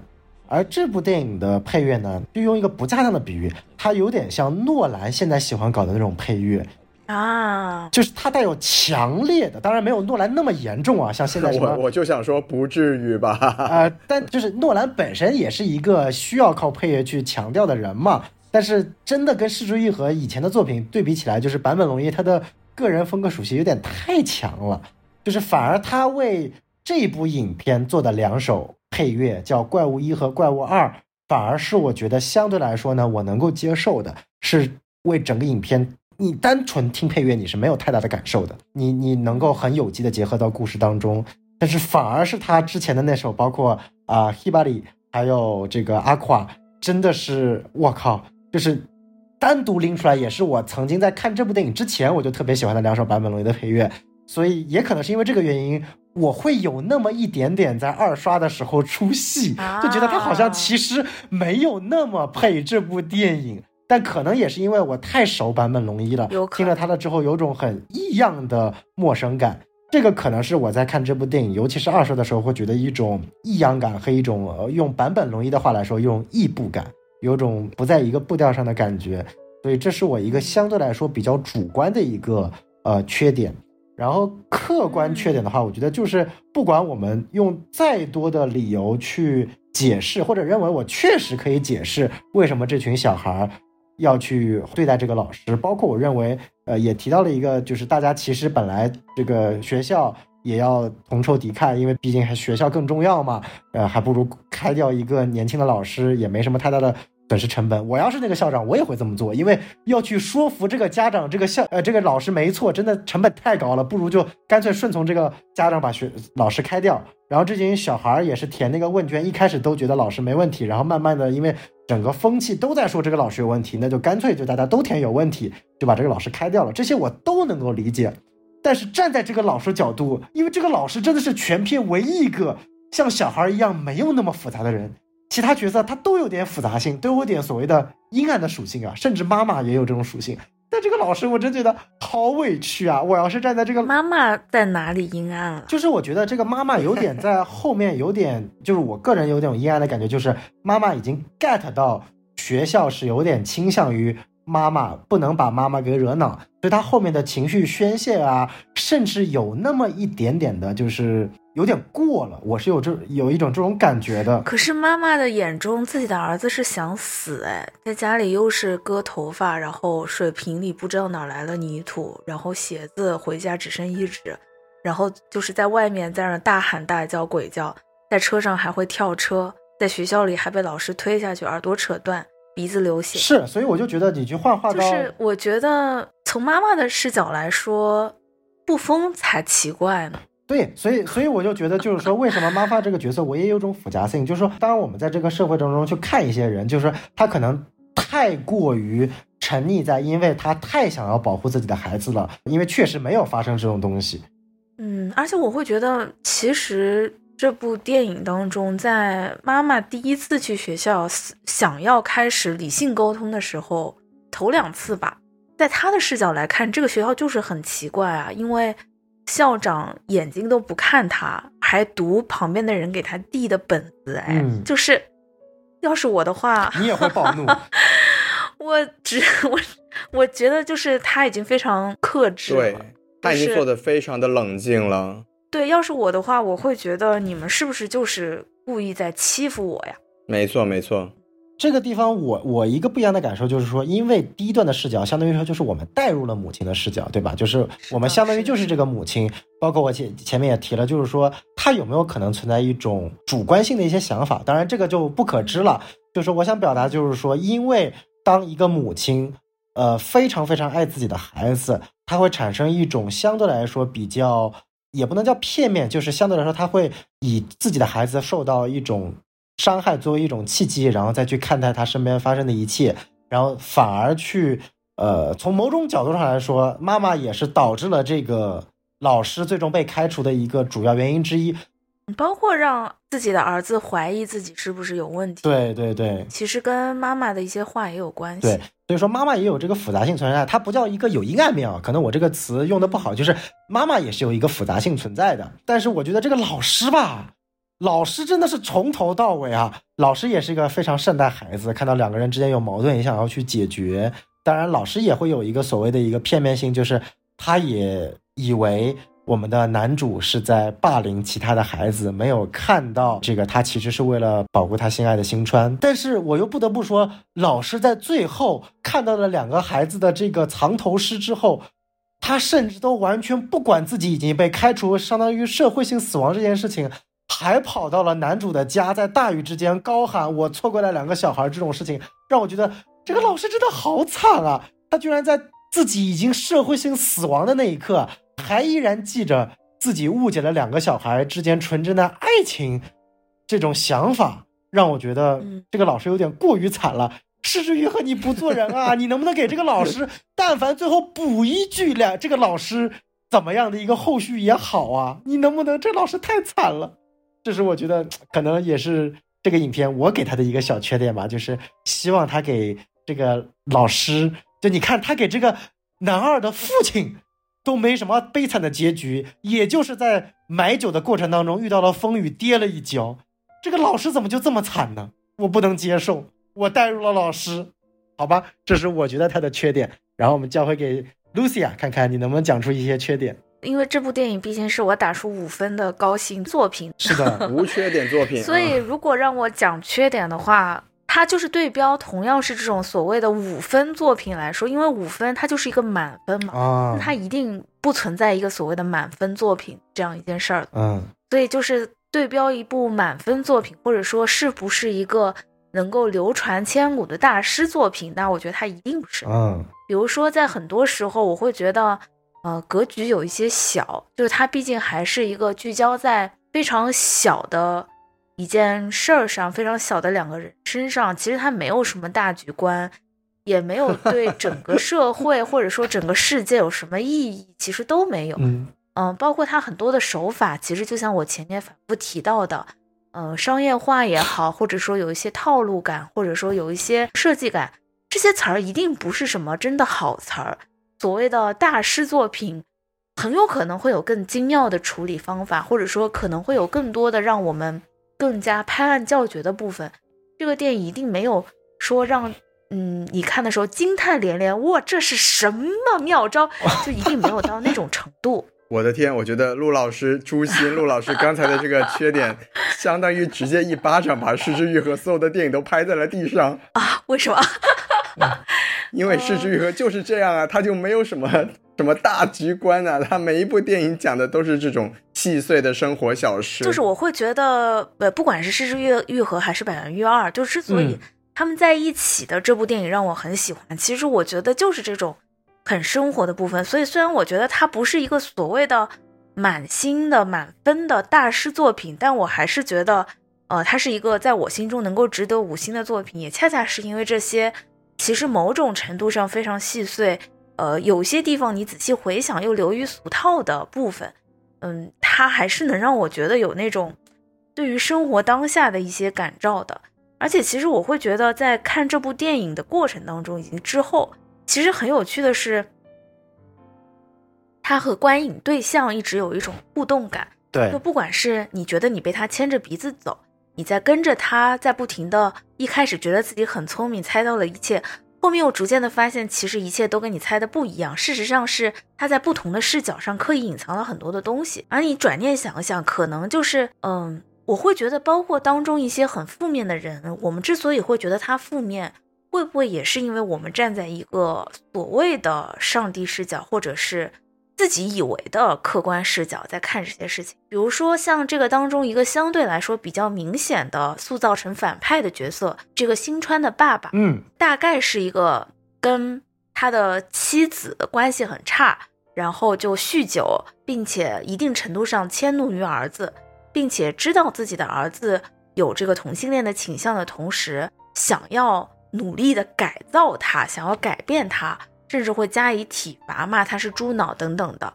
是可以说是这部电影里面最明显的一个所谓的绝对反派。嗯，但是其实如果你假设一下有一个篇章是这个父亲的篇章的话，其实站在他的那一面想，他其实心里可能也是真的觉得希望自己的儿子有一个他觉得能够更好的、更幸福的生活呢。嗯，因为其实我们很多时候是站在一个，呃，我觉得“理中客”这个词有点严重吧，但是起码是一个当下 的这个世界教给我们的一个所谓的正确和错误的视角，在判断所有的事情。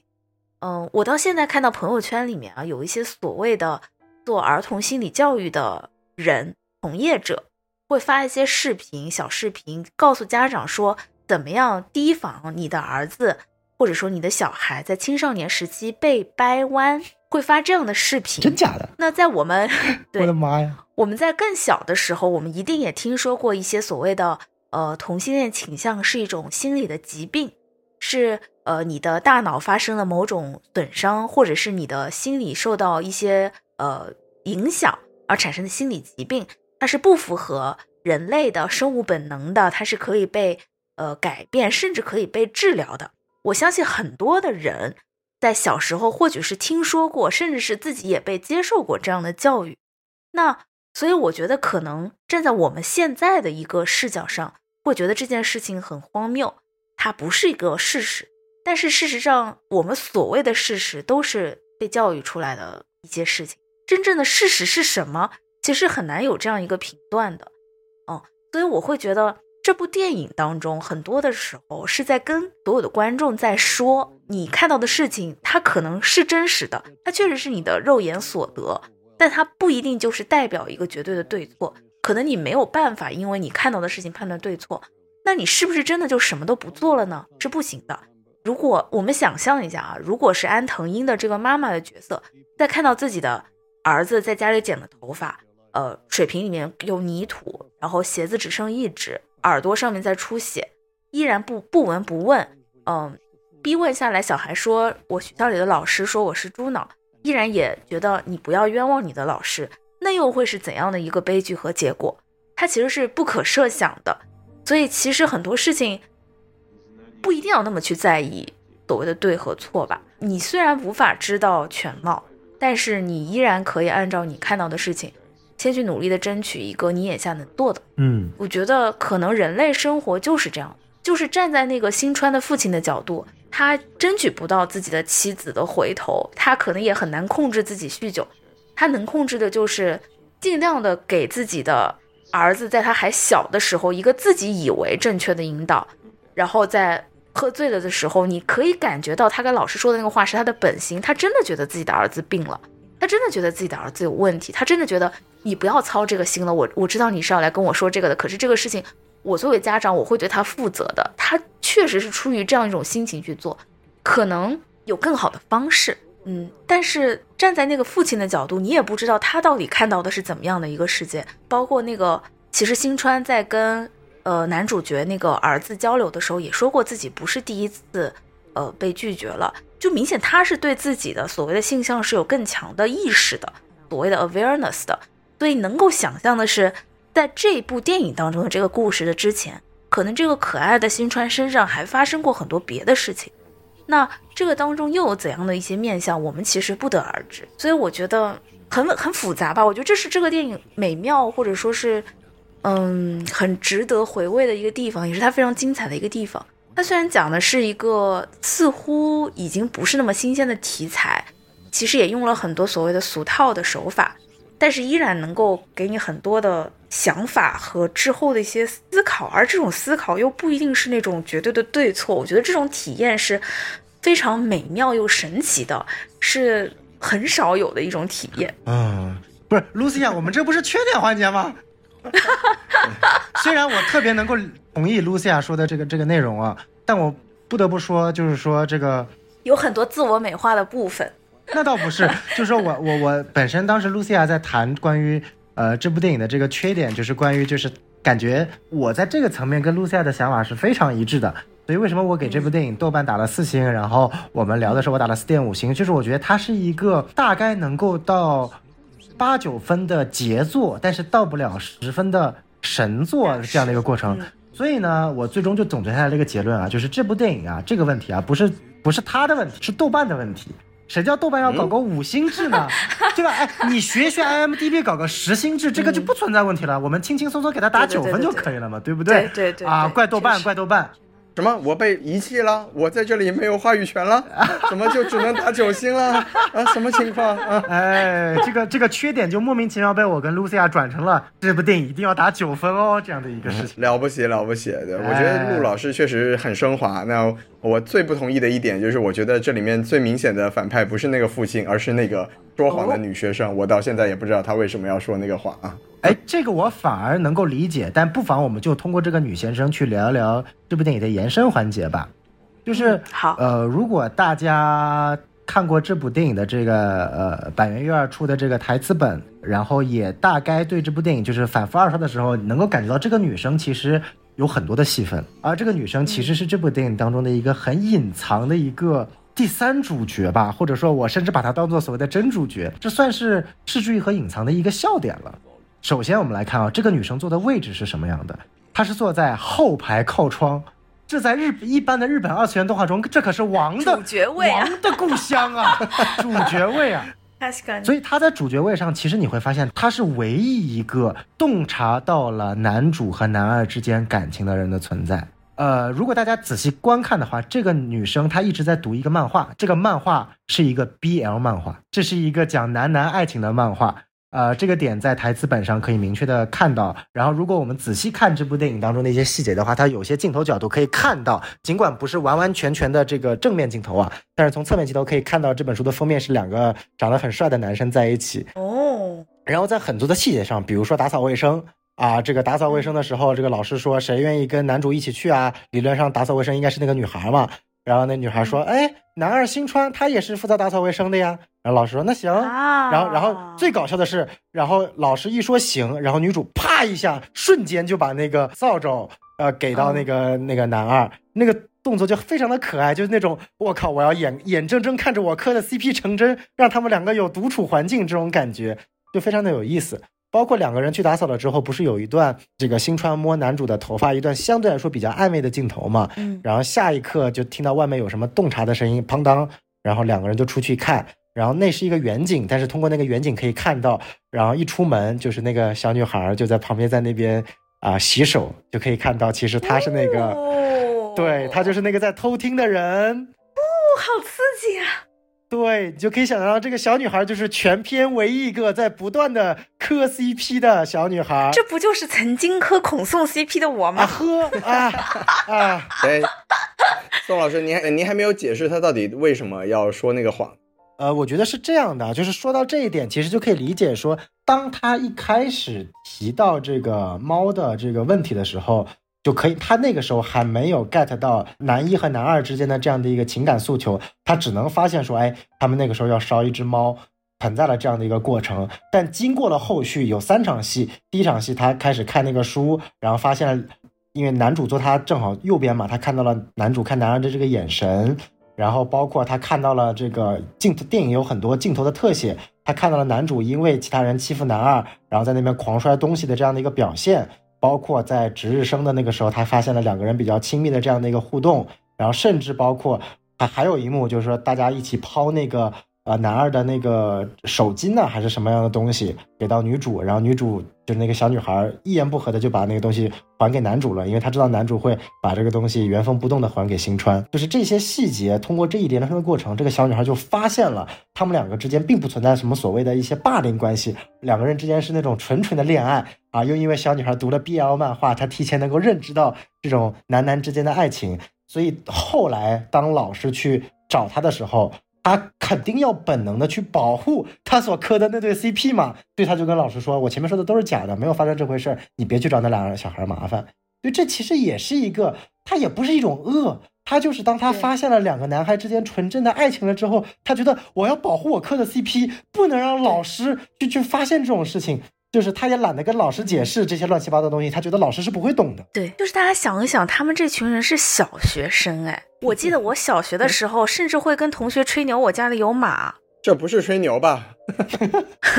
跟我一起吹牛的其他同学会说，我家里也有马，我家里有多少匹马？它是甚至还有独角兽，什么 毛是什么五颜六色、彩虹色的。我真的记得我小学的时候，跟我的就是小学同学们天天都在吹这种牛，还会那种两个小女孩之间今天是朋友，明天就排着队说我不要跟你做朋友了，然后我让我其他的朋友也跟你说不要跟你做朋友，后天又和好。就是我觉得小学那个时候，其实很多时候你是不知道自己说的话的轻重的。对，嗯，我不知道，应该不是只有我吧？家里有马的可能只有您了。对，没有马了，或者可能在座有这个反应的，为什么塑造这个女生？因为看起来好像 BL 漫画是一个相对来说比较有点日式笑点的一种感觉，但我觉得很很能够体现出来，就是一些小女生带有的一种细腻的情感。因为你会发现，其哎。我再打一个比方，嗯就是我相信很多人在以前上学的时候，小学甚至初中的时候，都有班上的男生会往女生桌上或者其他男生桌上扔纸、扔纸团。呃你，说这这件事情到底有什么意义吗？毫无意义。这件事情现在看幼稚吗？觉得不可思议吗？是有点的吧。确实，可是这个要跟陆老师解释，就是小学的男孩子那种任何的举动都是为了表达自己对这个女生的喜欢。我觉得不是的，我觉得很多时候就是没有意义的，就是这种意义是可能当中有一些男孩子给喜欢的女生扔纸团是吸引注意，但也有一些男孩子就是无聊啦，就是无差别的扔纸团。我觉得这样的人一定是有的，所以就是 很多小朋友的一些举动不一定要给他安一个因为所以的，嗯这是没有办法的事情。就是我会觉得，嗯，很有可能为什么那么多的小朋友在做那个问卷的时候，本来就是，比如说老师有没有什么提法，本来圈的是后面一个，然后改成前面的是了，对，就是那种你不知道当时他心里想了什么。就是一种感觉，有一个人说是了，然后我们就一起说是吧，就就是这种时候，大家在做判断的时候，不能完全按照成年人那种我要为我自己做的事情负责的这种角度来设想这些小朋友的想法。其实很多小朋友他是没有那么多想法的。嗯，呃，我不清楚女生啊，反正我们男生呢，在小学的时候呢，也比较单纯，然后也没有体恤到这么多的复杂的情感，我们就喜欢跟其他的男生一起玩阿鲁巴，这个可能是我们男生的一些比较粗糙的地方。我甚至不知道什么是阿鲁巴。什么你们居然不知道什么是阿鲁巴？代沟出现就是四个男生抓起一个男生的左手、右手、左脚、右脚，然后把他的中间部位往墙上撞。啊，这个不重要，宋老师，你们居然不不知道在阿鲁巴这个事情上纠结，代沟，代沟！天呐！评论区不知道阿鲁巴的给请扣一，西多啊请扣一点个赞吧。啊，但是这是我我是觉得，就是说，为什么安排这个女生，真的就是说，她能够去理解到和体察到两个小孩之间的一种呃一种情感，所以他磕到了，对磕到了，磕到了。所以他要去保护这种情感，但是以他的能力，他能想到的保护就是对老师说出那句我说的都是谎话，因为他不想因为自己之前所谓的那种无知，导致这样一个男生之后造造成的那种后果，这是我能去联想到的内容。或者是他前面也是真的害怕，哎，对，后面也是真的觉得还是这两个小男生更重要。猫猫动物保护协会表示极力的反对啊！对，我我现在我现在也没有什么别的感想，我就觉得给九分的你们说的什么都对，好吧？西多老师逐渐放弃是的，但你必须得承认，这个小女孩这对磕这个磕 CP 的这个小小的这样的一个隐藏的细节啊，还是蛮有意思的。就是我也是是在二刷的时候就去感受到了失之愈合埋在这是当，我也不知道就是板垣裕二和失之愈合再去写这个小女孩的时候，而且据说有一个细节，就是说在呃那个台词本里面有写到，呃，其实后来就是男主也发现了这个小女孩是知道他们的情感的，因为有有一个瞬间，就是小女孩读的那本 BL 漫画不小心掉地上了，然后男主过去捡，然后才发现了，就是小女孩读的是两个两男生正在谈恋爱的一个漫画的封面嘛，然后他才慢慢这本台词本我好想看一看。可以买呢，有日本原版，然后网上应该有电子版的翻译本，你可能露西亚可以直接看日本原版的，你想多了，呃 对，所以我觉得这个是是是蛮有意思的一点。然后我觉得我们到延伸环节可以聊聊，就是在这部电影当中，我觉得可以去讨论的点，因为我们前面也提到了很多这部电影当中的一些模糊性啊，反而我觉得这部电影当中最模糊的，可能就是这部电影的结尾啊，就是说网上有很多人讨论出来，哎，这个结尾很美好，但其实是假的，他们已经死了。有的人说不，他们没有死，真的就是这么美好。啊，是假的吗？呃，就或者说就是说，这是两个人已经升上天堂之后两个人的想象啊。所以说这个我不知道大家是什么样的一个看法。这个西多老师可以可以先来表达一下。嗯，我觉得从我的观感上来说，毫无疑问，他们就是已经谋了。对果然，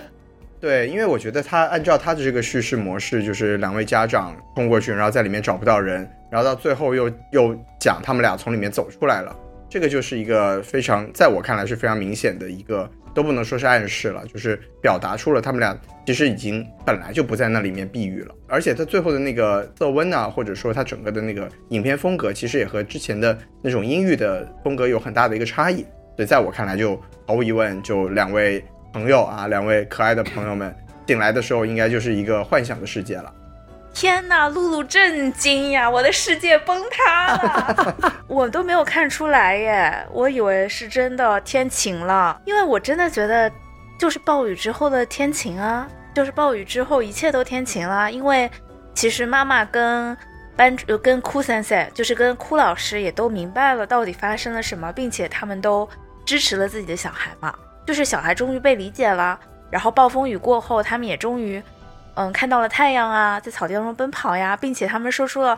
非常感动的台台词呢。是按照现实逻辑来说的话，如果那个时候老师和妈妈找到两个孩子，要不然就会把孩子接走接走，要不然就会进到那个车厢里跟孩子一起熬到风暴结束，不可能最后出来的只有两个小孩的呀。他们没有找到孩子呀，因为他们不是打开，就是擦玻璃，擦了半天都没看到小孩。嗯，对啊，那小孩是从哪里出来的呢？小孩已经跑掉了呀，哦，所以就是最后小孩跑跑跑跑跑，然后天亮了以后跑出来了呀。啊，但是雨停的时候，他们俩还是从车厢里走出来的呀。他们躲在哪里了吧？好的，我们就满足一下陆老师美好的幻想。呃，其其实这个点呢，因为呃，我我我的个人想法不重要，因为这里正好我觉得西渡老师和朱老师正好是两派嘛，然后我也可以分享一下官方回答，因为这个问题也有很多人在好紧张。这个映后的回答。那这个官方回答呢，我能这么说：板垣育二和失之愈合是一个西多老师，一个 Lucia 老师，他们自己哦都对结尾是不一样的看法。对那对，起码有可能是活着的。是的，是的，据板垣育二的描述呢，板垣育二是坚定的已死派，这俩鸡都鸡了啊。最后的结尾是一个，当然也也算是一个 good ending 了，就是两个人都死了，但是两个人的思维终于在一个天堂当中得到了解放，两个人奔向了呃这个明天。但是呢，一向温和的势之愈和表示，亚达 no 打妹绝对不可以，这两个人一定是活着的，这是势之愈和的看法。然后，但是势之愈和表达的就是说，呃，他他是这么想的，就是说结尾那一刻，两个小孩在阳光下冲出阴霾，然后走到了一个相对来说比较开阔的地方，甚至在他的背影里，原来那个铁道被封下来的那个栅栏都已经消失了，两个可以奔向远方。这个场景本身是虚幻的，就是最后这个场景是虚幻的，但两个人还活着，两个人在大雨之中之后还是活着的。只不过这个场景是表达通过这场大雨，两个人的思想得到了一种解放，得到了这种就像银河铁道一样，驶向了美好的远方。啊，失之愈合是一个 good ending，妈呀，我怎么觉得就是记了呀？只不过是精神没有记罢了。呃，为什么说失之愈合他觉得是没有记呢？这个也牵扯到了刚刚 Lucia 提到的最早提到的海报话题，就是大家会发现海报其实是跟结尾的场景是对应上的。在原先板垣育二设计的结尾当中，是两个人奔向了美好的远方，但是在最后一个镜头，两个人停了下来，回头直视着镜头来告诉观众：你们觉得这样的现实是存在着的吗？其实不存在着的。根本不存在美好的远方，让我们来回看一下现实吧。现实中有多少对像这样的小孩还活在这个社会的风气的怪物当中？所以说，那个回眸其实是有一点点惊悚的，是来提醒各位，这种看似美好的远方只存在于电影当中，是不存在于现实当中的。但是事之愈合觉得，妈的，这样的结尾实在是太让人沮丧了，太寒心了，所以他就把这个场景给切掉了。但是呢，觉得这两个回眸还是特别好，所以把它放到了电影的海报当中。但是就跟结尾没有关系了，结尾还是只是留下了两个人美好的跑向明天的这样的一个 good ending。好烦那！我决定把这个电影作为开放结局来看。没毛病。他最后有一段，两个小孩就是从天晴了以后出来以后有这样一段对话，就是新川说：“我们重生了吗？”因为在前面他们不是讨论过重生了以后会变成什么？对我当时看的时候，我会觉得是新川以为自己已经死掉了，嗯，然后所以他就说：“我们重生了吗？”然后儿子就说：“没有吧，没有吗？是呢，我们还是原来的我们。”这样啊，太好了。其实这段对话，我现在想想，其实也是怎么理解都行了。对，因为如果真的是到了一个天国虚幻之境的话，其实也没有重生嘛。但是，而且也还是原来的我们。嗯，但是不管怎么样，嗯，我还是愿意把他们作为好的结局吧。嗯。这点反正我觉得，既然导演和编剧都在这个层面拥有极大的分歧，对于我们观众来说也是呃各取所需，各各抒己见啊。认为是 B E 的，咱们就当 B E；认为是 H E 的，咱们就可以当 H E 啊。我觉得都都是可以的。这么一想，连结尾的音乐都变得伤感了。是啊，对吧？我本来觉得可明媚了。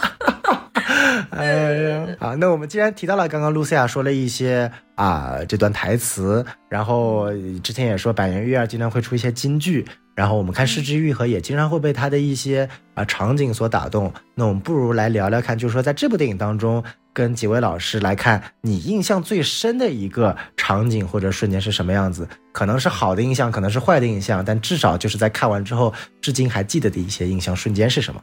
要不我们从西多老师开始。哦，这个又把这么艰巨的任务交给低分狂魔吗？这是你这是什么安排啊？让你先说，省得被我们说完了嘛。有道理，对，你要不然我就没得说了。我觉得其实呃，我我最喜欢的还是两位孩子最后就是 阳光明媚的时候，但那个主要是摄影实在是太好看了。就是我不是说被什么呃剧情或者说两位小孩的感情什么的感动，我就是纯粹的觉得拍的真好看呀。就这部电影其实有很多场景是确实是让我看到石之愈合的，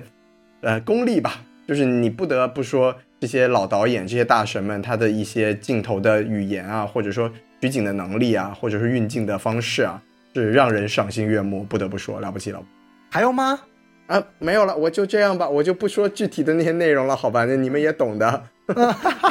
好，那我们来，Lucia 来吧。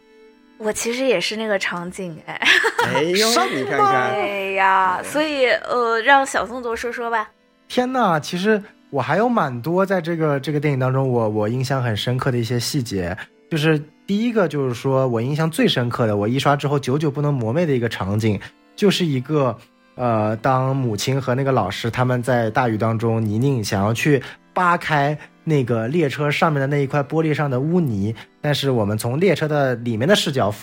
呃，仰拍，然后去看那块玻璃上的污泥，怎么扒都扒不掉。然后那个镜头对我来说印象真的很深刻，就是那种在一个极度呃阴暗、一个极度的一个包裹的一个环境当中，你的家长或者说几个人想极力把这种阴暗给扒开，但不管怎么扒，淤泥都会像大雨一样不断的重新回到那块玻璃上。然后那一刻给我的感官是很大的，那是快第二段的结尾，然后那时候我已经猜到这两个小孩之间是有爱情元素的，但是我那时候想法是两个可能就是说不被社会接受，然后可能患有抑郁症的两个小孩，然后决心两个人一起在列车中等死，然后母亲和那个老师当他们体 体会到了两个小孩的这种绝望之后，想要去扒开那个。想要去扒开那上面的泥，但是大雨让那个泥永远扒不开，直到两个人最终放弃去扒开这个泥，而是直接把那个天窗给掀开来，然后才能去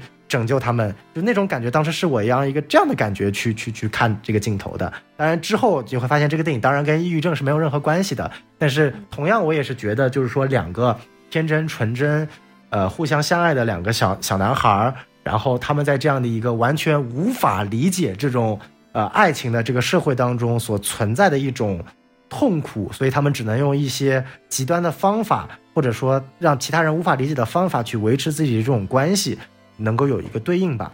然后也也非常巧的是，在导演采访中，呃，导演其实自己最喜欢的一个镜头也是这个镜头，因为这个镜头确实非常的失之愈合，就是一个看似没有什么意义的镜头，一个十几秒就不断在那扒窗的一个镜头，但也跟这部电影的主旨，我觉得有一定的。关联体现到了一些怪物的所谓。尽管这部电影是没有惊悚元素的，但是其实有些时候你细想这部电影，很多的氛围是有点细思恐极的，是一种社会性层面上的一种复杂。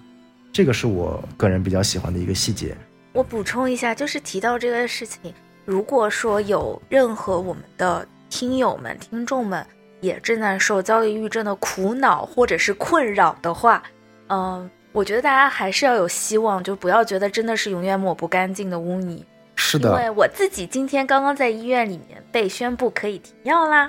所以其实还是要带有希望去看待很多的事情。呃，很多事情并不是永远无法改变的。是的，是的啊。首先恭喜露西亚老师，哎，然后第二，也就像露西亚所说的，你看这部电影当中，不要想着只是把那些污泥去抹开，也许换一个方式。像妈妈和老师一样，直接打开这个天窗去求助，可能会有更好的一些模式。这个镜头其实我也能感受到失之愈合的一种温暖吧，就是他最终还是安排了，就是这样的一个象征性的镜头，两个老师啊，老师和母亲直接把这个天窗给掀开来，这样的一个豁然开朗的感觉，没有特别绝望。对对对对对，嗯，这一点还是很失之于合的。是，对。然后第二个我特别感动的细细节，就是在那个瞬间，反正我跟我女朋友看的时候，我们两个人都就就我女朋友说啊，然后我就是差点就哭了，就是呃，当当男主来到新川家里面，然后新川在门口跟他说我已经喜欢女孩了之后，那一刻其实心里是非常的绝望的，我的心里也带入男主是一种很绝望的表情，然后我接下来以为这个剧情就是要又要经过一个很漫长的阶段，两个人。解开这个所谓的误会，然后才能到达最后的结果。然后没有想到，就是就过了五秒钟，然后青川就夺门而出，然后说了那段话，然后有一把被自己我是撒谎的，我没有喜欢别的人是啊，然后又瞬间被自己的父亲陆老师拉回来。对，就是哎呀，那那一刻就是那种感觉，小孩。小宋老师想到了对孔老师的爱而不得 啊！你不要让我把这种沉浸在这种甜美感瞬间破碎了。呃呃，西多老师救救我吧！我都听到了些什么？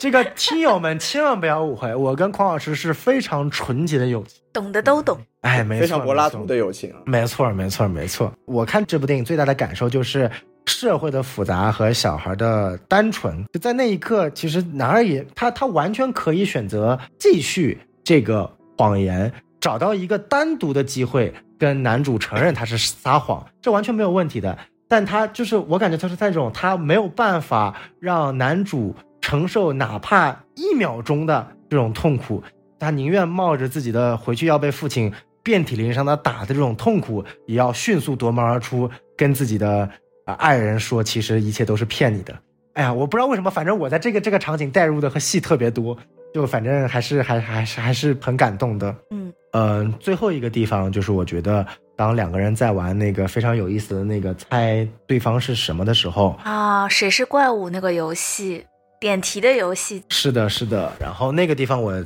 也算是金句吧，就那个地方非常的戳中我，就是。当男二让青川让男主去猜自己是什么动物，然后男主说说你这个动物很有 talent，然后碰到危险的时候会尽全力然后死掉，然后男二说这不是 talent，这不是一种这个这个天赋，是对痛苦已经失去了感受了。男主就瞬间的反应过来，不是是新川君吗？然后就说他是在猜啦，就是其实前面对于那个动物的形容会有点像。因为我已经忘了那张卡片上写的是什么了，但是会觉得那个形容会有点像鸵鸟一类的东西。哎，对。但是男主对于痛苦隐藏感受的这种形容，或者说对痛苦已经没有感觉了这种形容，他一下子就想到了很微笑的面对所有的欺凌、霸凌，或者说是家庭的语言迫害的新川。就是那个地方，其实迅速就把这个游戏的镜头切走了，留下了一个甜美的微笑在所有人的心里。那个地方我也觉得暖了一下。就是这个地方感觉，我不知道这个地方是呃失之愈合的手法，还是板垣育二的这样的一个编剧手法，但是确实就是瞬间就把这个游戏一下子点到了，就用一个短短的一个词就点到了这部电影的一个核心的想要去描述的这样的一个矛盾和男主和男二存在的这样的一个困境当中。非常我忽然想起来，就是因为这个游戏叫《谁是怪物》嘛，嗯，然后其实，在最开始这个电影第一次提到怪物的时候，是呃，男主角问妈妈，如果是人的脑子里面被移植了猪脑的话，那是什么？他妈妈说不是人，是怪物了。嗯所以那个地方其实第一次出现怪物的时候，明显是个负面。可是包括到呃安藤英第一次就是在小树林里面听到自己的儿子在喊谁是怪物的时候，他也觉得儿子是不是有一点问题，疯了，或者说对有问题。可事实上，到玩这个游戏的时候，大家才会发现，哦，谁是怪物其实是一个很可爱的游戏，甚至是很平常的，我们日常就会跟朋友玩，然后在综艺里面也会玩的这样一个游戏。其实怪物也不一定是什么坏东西，也不一定是什么可怕的东西，它有可能是可爱的蜗牛啊等等这种是小动物罢了。所以其实可能怪物也没有那么可怕。没错。嗯，我觉得这也是某一种对题目的一种点。对，这个可能是就是我在这部电影当中的一些相对来说比较印象深刻的一些场景和镜头。更多的就让大家自己看吧。哎，可以好。啊，那我觉得我们前面也把让大家感同身受的一些比较印象深刻的场景说了一下，嗯然后我觉得我们整体的电影也聊了很多，很多了。对，然后我嗯觉得在我们节目的最后呢，那我们不如最后来聊聊，毕竟这部电影呢也是我们非常熟悉的石之予和导演和板垣瑞二编剧的嗯啊、合体作品。那我们不如借这个机会呢，也可以跟大家去推荐一下我们比较喜欢的石之予和和板垣瑞二的一些作品。可以让大家通过啊这部电影，也可以了解到更多优秀的日本的影视创作者其他优秀的一些对对对作品。好嗯，那我们还是一样，先从西多老师来。好呀，那我就简单推荐吧，因为刚才两位老师啊，尤其是宋老师一直强调我是视之愈和原教旨原教旨主义者。者，嗯，，对，其实我我就推荐一部吧，就除了刚才我们讲的《海街日记》啊，小宋老师也说了，他可能有一些啊、颜值上的一些因素啊，那我 对，那我我推荐另一部就是《奇迹》，因为《奇迹》也是一部啊讲这个小孩子视角的电影。然后嗯《奇迹》那部电影，它其实我觉得相对于这部电影呢，它就更加的真实，更加的日常，然后也更能让我体会到，呃，可能更加贴近于现实世界中的一些孩子的视角吧。它其实也是一个一群小孩子做了一件有点荒谬的事情，但是他们内心有一个非常纯真也非常向善的一个目的。然后最后呢，啊、这个 有没有实现，大家也去看一下嘛。我觉得他到最后的那个事情真的发生的时候，对我的触动还是很大的，比这一部的触动要大非常多。哦，所以，呢，就是奇迹。我如果推荐《失之愈合》的话，就大家去看一下。然后板垣悦儿，我确实没有那么熟悉啊。这个啊、推荐大家去听我们什么电台花束般的恋爱那期节目，也有我们可爱的陆老师。哎嘿嘿哎，那我想问一下徐总老师啊，这个奇迹啊，你觉得那个易烊千玺演的怎么样？哦，奇迹那个易烊千玺演了个笨小孩嘛，就特别的笨啊！就我在说什么？就没有没有，那个是日影的奇迹，好不好？呃，易烊千玺虽然听起来也很像一个日本名字，但他没有在那部电影里面出演。啊，对，这个跟大家说一下，是二零一一年由市之愈和导演的《奇迹》啊，既不是二零二三年中国台湾的电视剧《奇迹》，也不是二零二一年我们中国大陆的《奇迹笨小孩》，千万不要搞错了啊！多新鲜！宋老师，你明明是让我们推荐失之愈合的作品，怎么就说到 易烊千玺去了？真是的，嗯，谁叫这个“奇迹”这个名字容易引起困惑呢？对不对？哎，也不是讲乐队的那部日本电影。哦，还还还有这么一部呢？是的奇，迹够多的叫啊！奇迹的电影实在是太多了。是的，是的。哎，那我们来接下来听听 Lucia 老师。嗯。嗯，失之愈合其实喜欢电影的听友们熟悉的作品已经很多了。我推荐的是一部电视剧，这部电视剧其实并不是完全失之愈合的作品，啊而更多的说应该是他参与导演了的，就是二零二三年，就是去年的一部呃奈飞的对五 G 家的料料理人。嗯，这部其实呃我们小宋的评价并不是很好，哈哈。哦，没有没有没有，我还是很喜欢的呃，三星也是喜欢吗？啊。这个我一会儿说理由。嗯，就是《五 G 家的料理人》呢，它其实是一个关于呃现在现当代社会里面的一些在京东呃京都还在坚持我还在京东上班呢，厉害呢！在京都还在坚持传统的五 G 呃传承的，就有一点像是当地的 戏剧这种东西的传承的呃一些年轻的女生们，然后生活在一起的一些故事。它其实整体是一个非常美好到失真的，就是美好到有点虚假的这这样的一个呃电视剧。但是嗯我觉得，就是你在排除掉它的这种过于美好的包装或者说是泡泡以外，你排除掉你心里觉得这个东西太过美好了，仅仅就是看它的一些京都生活，然后一些美食，然后少女们、女孩子们之间的友谊，还是非常的治愈的。嗯，我自己会有一种，其实整部电视剧里面还是充满了很多女性创作者当中做的一些很细腻质感的东西的。嗯然后失之愈合在当中也有参与几集的导演吧。嗯，是我觉得是，如果你不想看一些太激烈的、太戏剧化、太 drama 的东西，想看一些轻松的、呃比较下饭的东西，这是一个挺好的选择。没错，没错。我补充一下，就是这部这部剧集我也是蛮喜欢的，因为他们每集呢都会做很多好吃的东西。嗯，然后我记得当时我看的时候，每集都是深夜看的，所以很饿，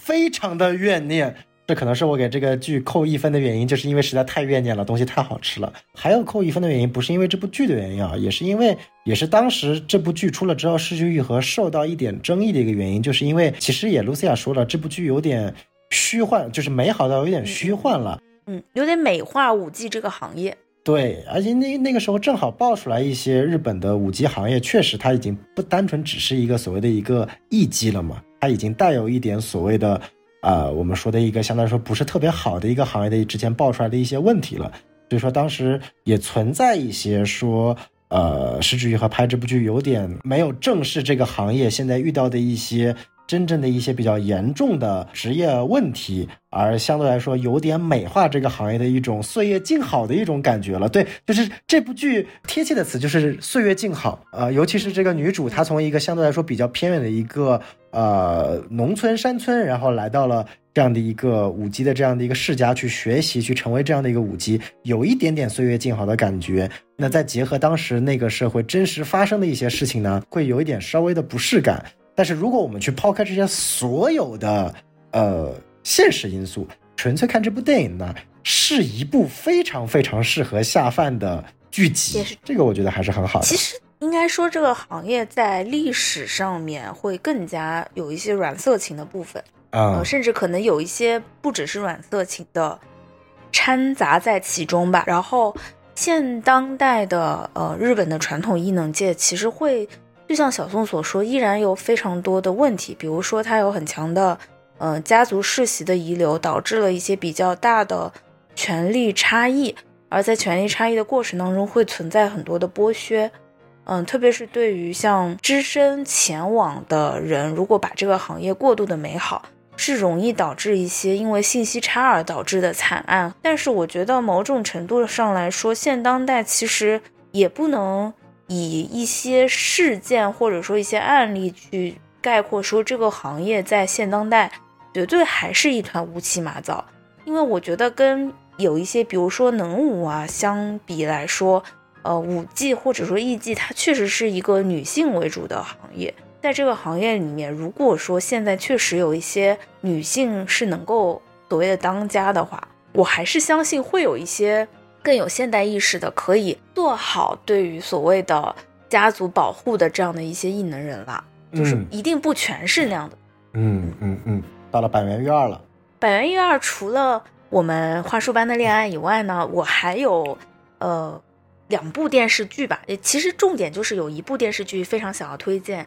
叫做《问题餐厅》。我问题餐厅其实是有点年代了，是大概我在快十年前吧读书的时候看的一部电视剧。但是在那个年代的时候，我记得是我正在学习一些关于 diversity，就是多元文化、多元种族、社会上不同的少数族群之间相处的问题。可是那个时候，其实我们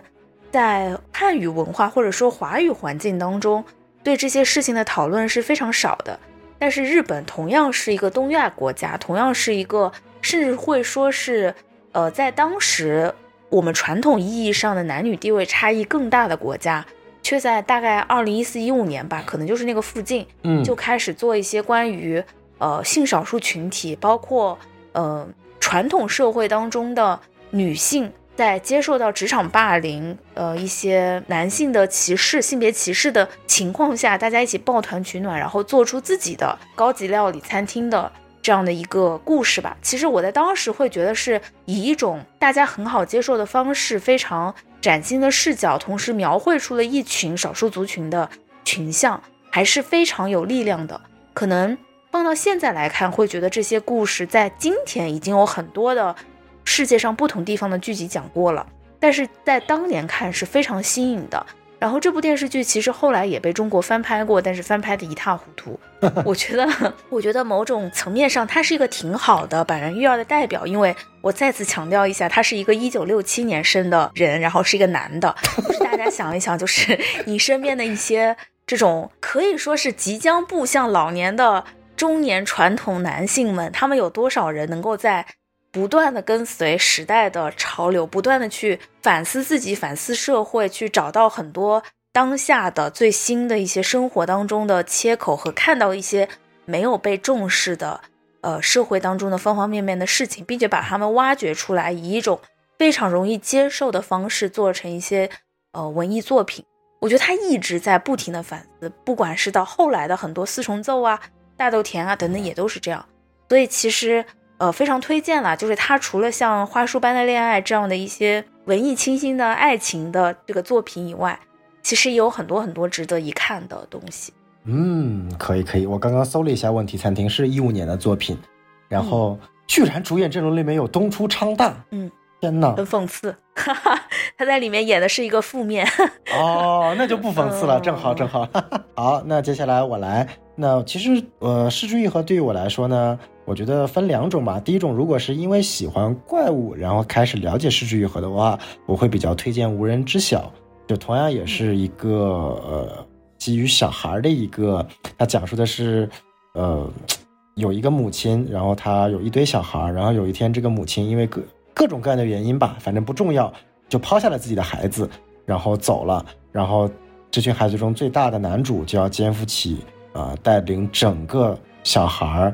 堆，然后活下来的这样的一个重任的，所以说这也是一部在失之愈合的作品当中，相对来说它的剧情性会比较强一点。当然了，这部电影为人知的地方也是它成为了戛纳有史以来最年轻影帝的这样的一部作品。然后是由我们的这个影帝，他是由当年只有十岁还是九岁的柳乐优弥就获得了呃戛纳最年轻的影帝啊，然后。是的，是的，然后这部确实可以看到刘雷咪在这部电影当中发挥出了超神一般的演技，把一种要带领一帮小孩去成长，但自己也不知道应该往哪边走的一种迷茫感，也是一种带有半迷茫半坚信的一种感觉，演得特别好，推荐大家去看。然后如果对于啊，像这个徐导老师一样，对于怪物这样的一种强情节性没有那么感冒的人，想要了解失之愈合呢，我还是推荐他的处女作和第二部作品，就是呃，叫做《幻之光》和《下一站天国》。我最喜欢的是《下一站天国》啊，因为《下一站天国》其实是一个纪录片式的一部剧情电影，呃，也是失之愈合少有的科幻片啊。它讲述的是一帮在天国的人发生的一个故事。但其实本质上还是失之愈合的那一套老一套，人与人之间的关系、未尽的梦想、大家存在的一些理由等等一些东西。但是我觉得算是可以说失之愈合早期的啊巅峰作品，推荐给大家。然后呃，百元育儿呢，相对来说，我跟徐豆老师确实一样，看的是是比较少的，可能目前看过的只有呃花束般的恋爱，然后还有四重奏的。第一集啊，我看完第一集之后跟露夏的感觉一模一样，所以暂时先放一下，等到有有时间再看看。嗯，你到后面会非常大的改变这个印象，然后就会明白为什么那么多人喜欢四重奏哦。可以可以，好，那我们今天也聊了特别多特别多，然后非常感谢西多老师和露西亚今天给我们了很多不一样的视角啊，也更带我们了解了百元玉二，然后也欣赏了一个这个怪物死忠粉。和世之玉和原教旨主义者之间的一场 呃激烈但友谊的 battle 啊，非常非常的精彩。总结一下，撕什么票俱乐部就是最棒的。哎，没错没错。好，那大家也一定要记住关注我们的微信公众号啊，S M F M 二零一六。哎，今天我说对了，您说对了，就是 S M F M 二零一六，没错。然后可以加入我们的这个小助手。然后呢，接入我们的微信听友群，跟大家一起聊聊对于《怪物》这部电影的一些想法。嗯，我也在哟。没错啊。然后呢，如果大家被新拉的是三群，请注意啊，我们三群已经被爆破过四次了，请各位如果进入三群，一定要注意自己的言论，谨慎发言哦。不知道为什么这个群真的很很很惨啊！嗯，重灾区。没错没错。然后同时呢，也大家可以关注一下我们撕票俱乐部。哎，然后现在我们撕票俱乐部和什么电台呢，也登录了豆瓣。然后请大家给我们豆瓣要多多打五星啊，多多打五星。哎，尽管我们没有钱给你们，但是你们一定要打五星 啊！被我们挖出来，谁但凡没有打五星，我们觉得网暴到你家。哎哎，您不要乱讲啊，也毫无办法呀。哎，是的，是的。好，那我们今天的节目就到这样结束了，谢谢各位，拜拜，拜拜，拜拜。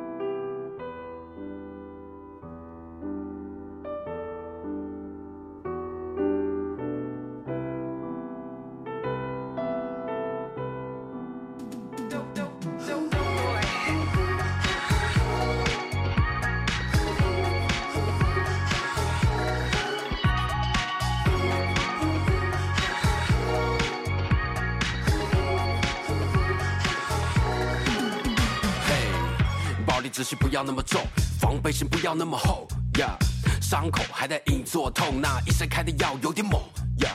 其实没什么大事情，但过不去他杀死你。呀，打脸又打自己，像只无精打采哈士奇。呀，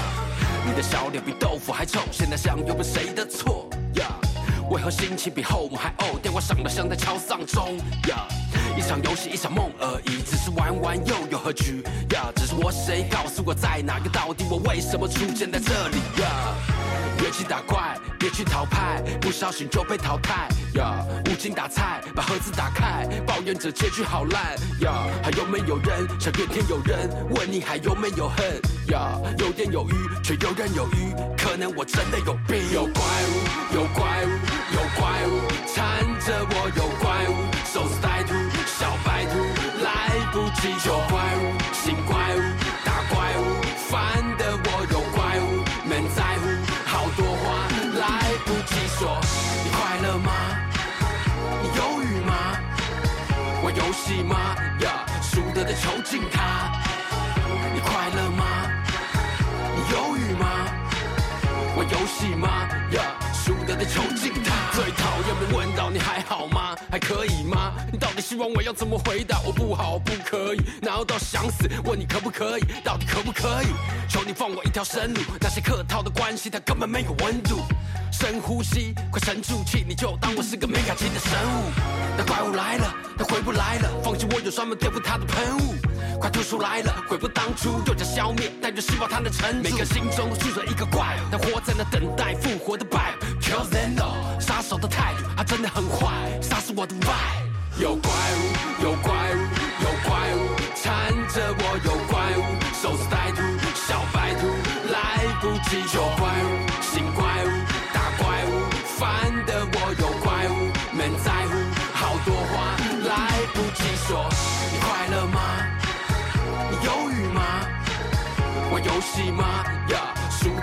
得的囚禁他。你快乐吗？你忧郁吗？玩游戏吗？呀，输得的囚禁他。有怪物，有怪物，有怪物缠着我，有怪物，手撕歹徒，小白兔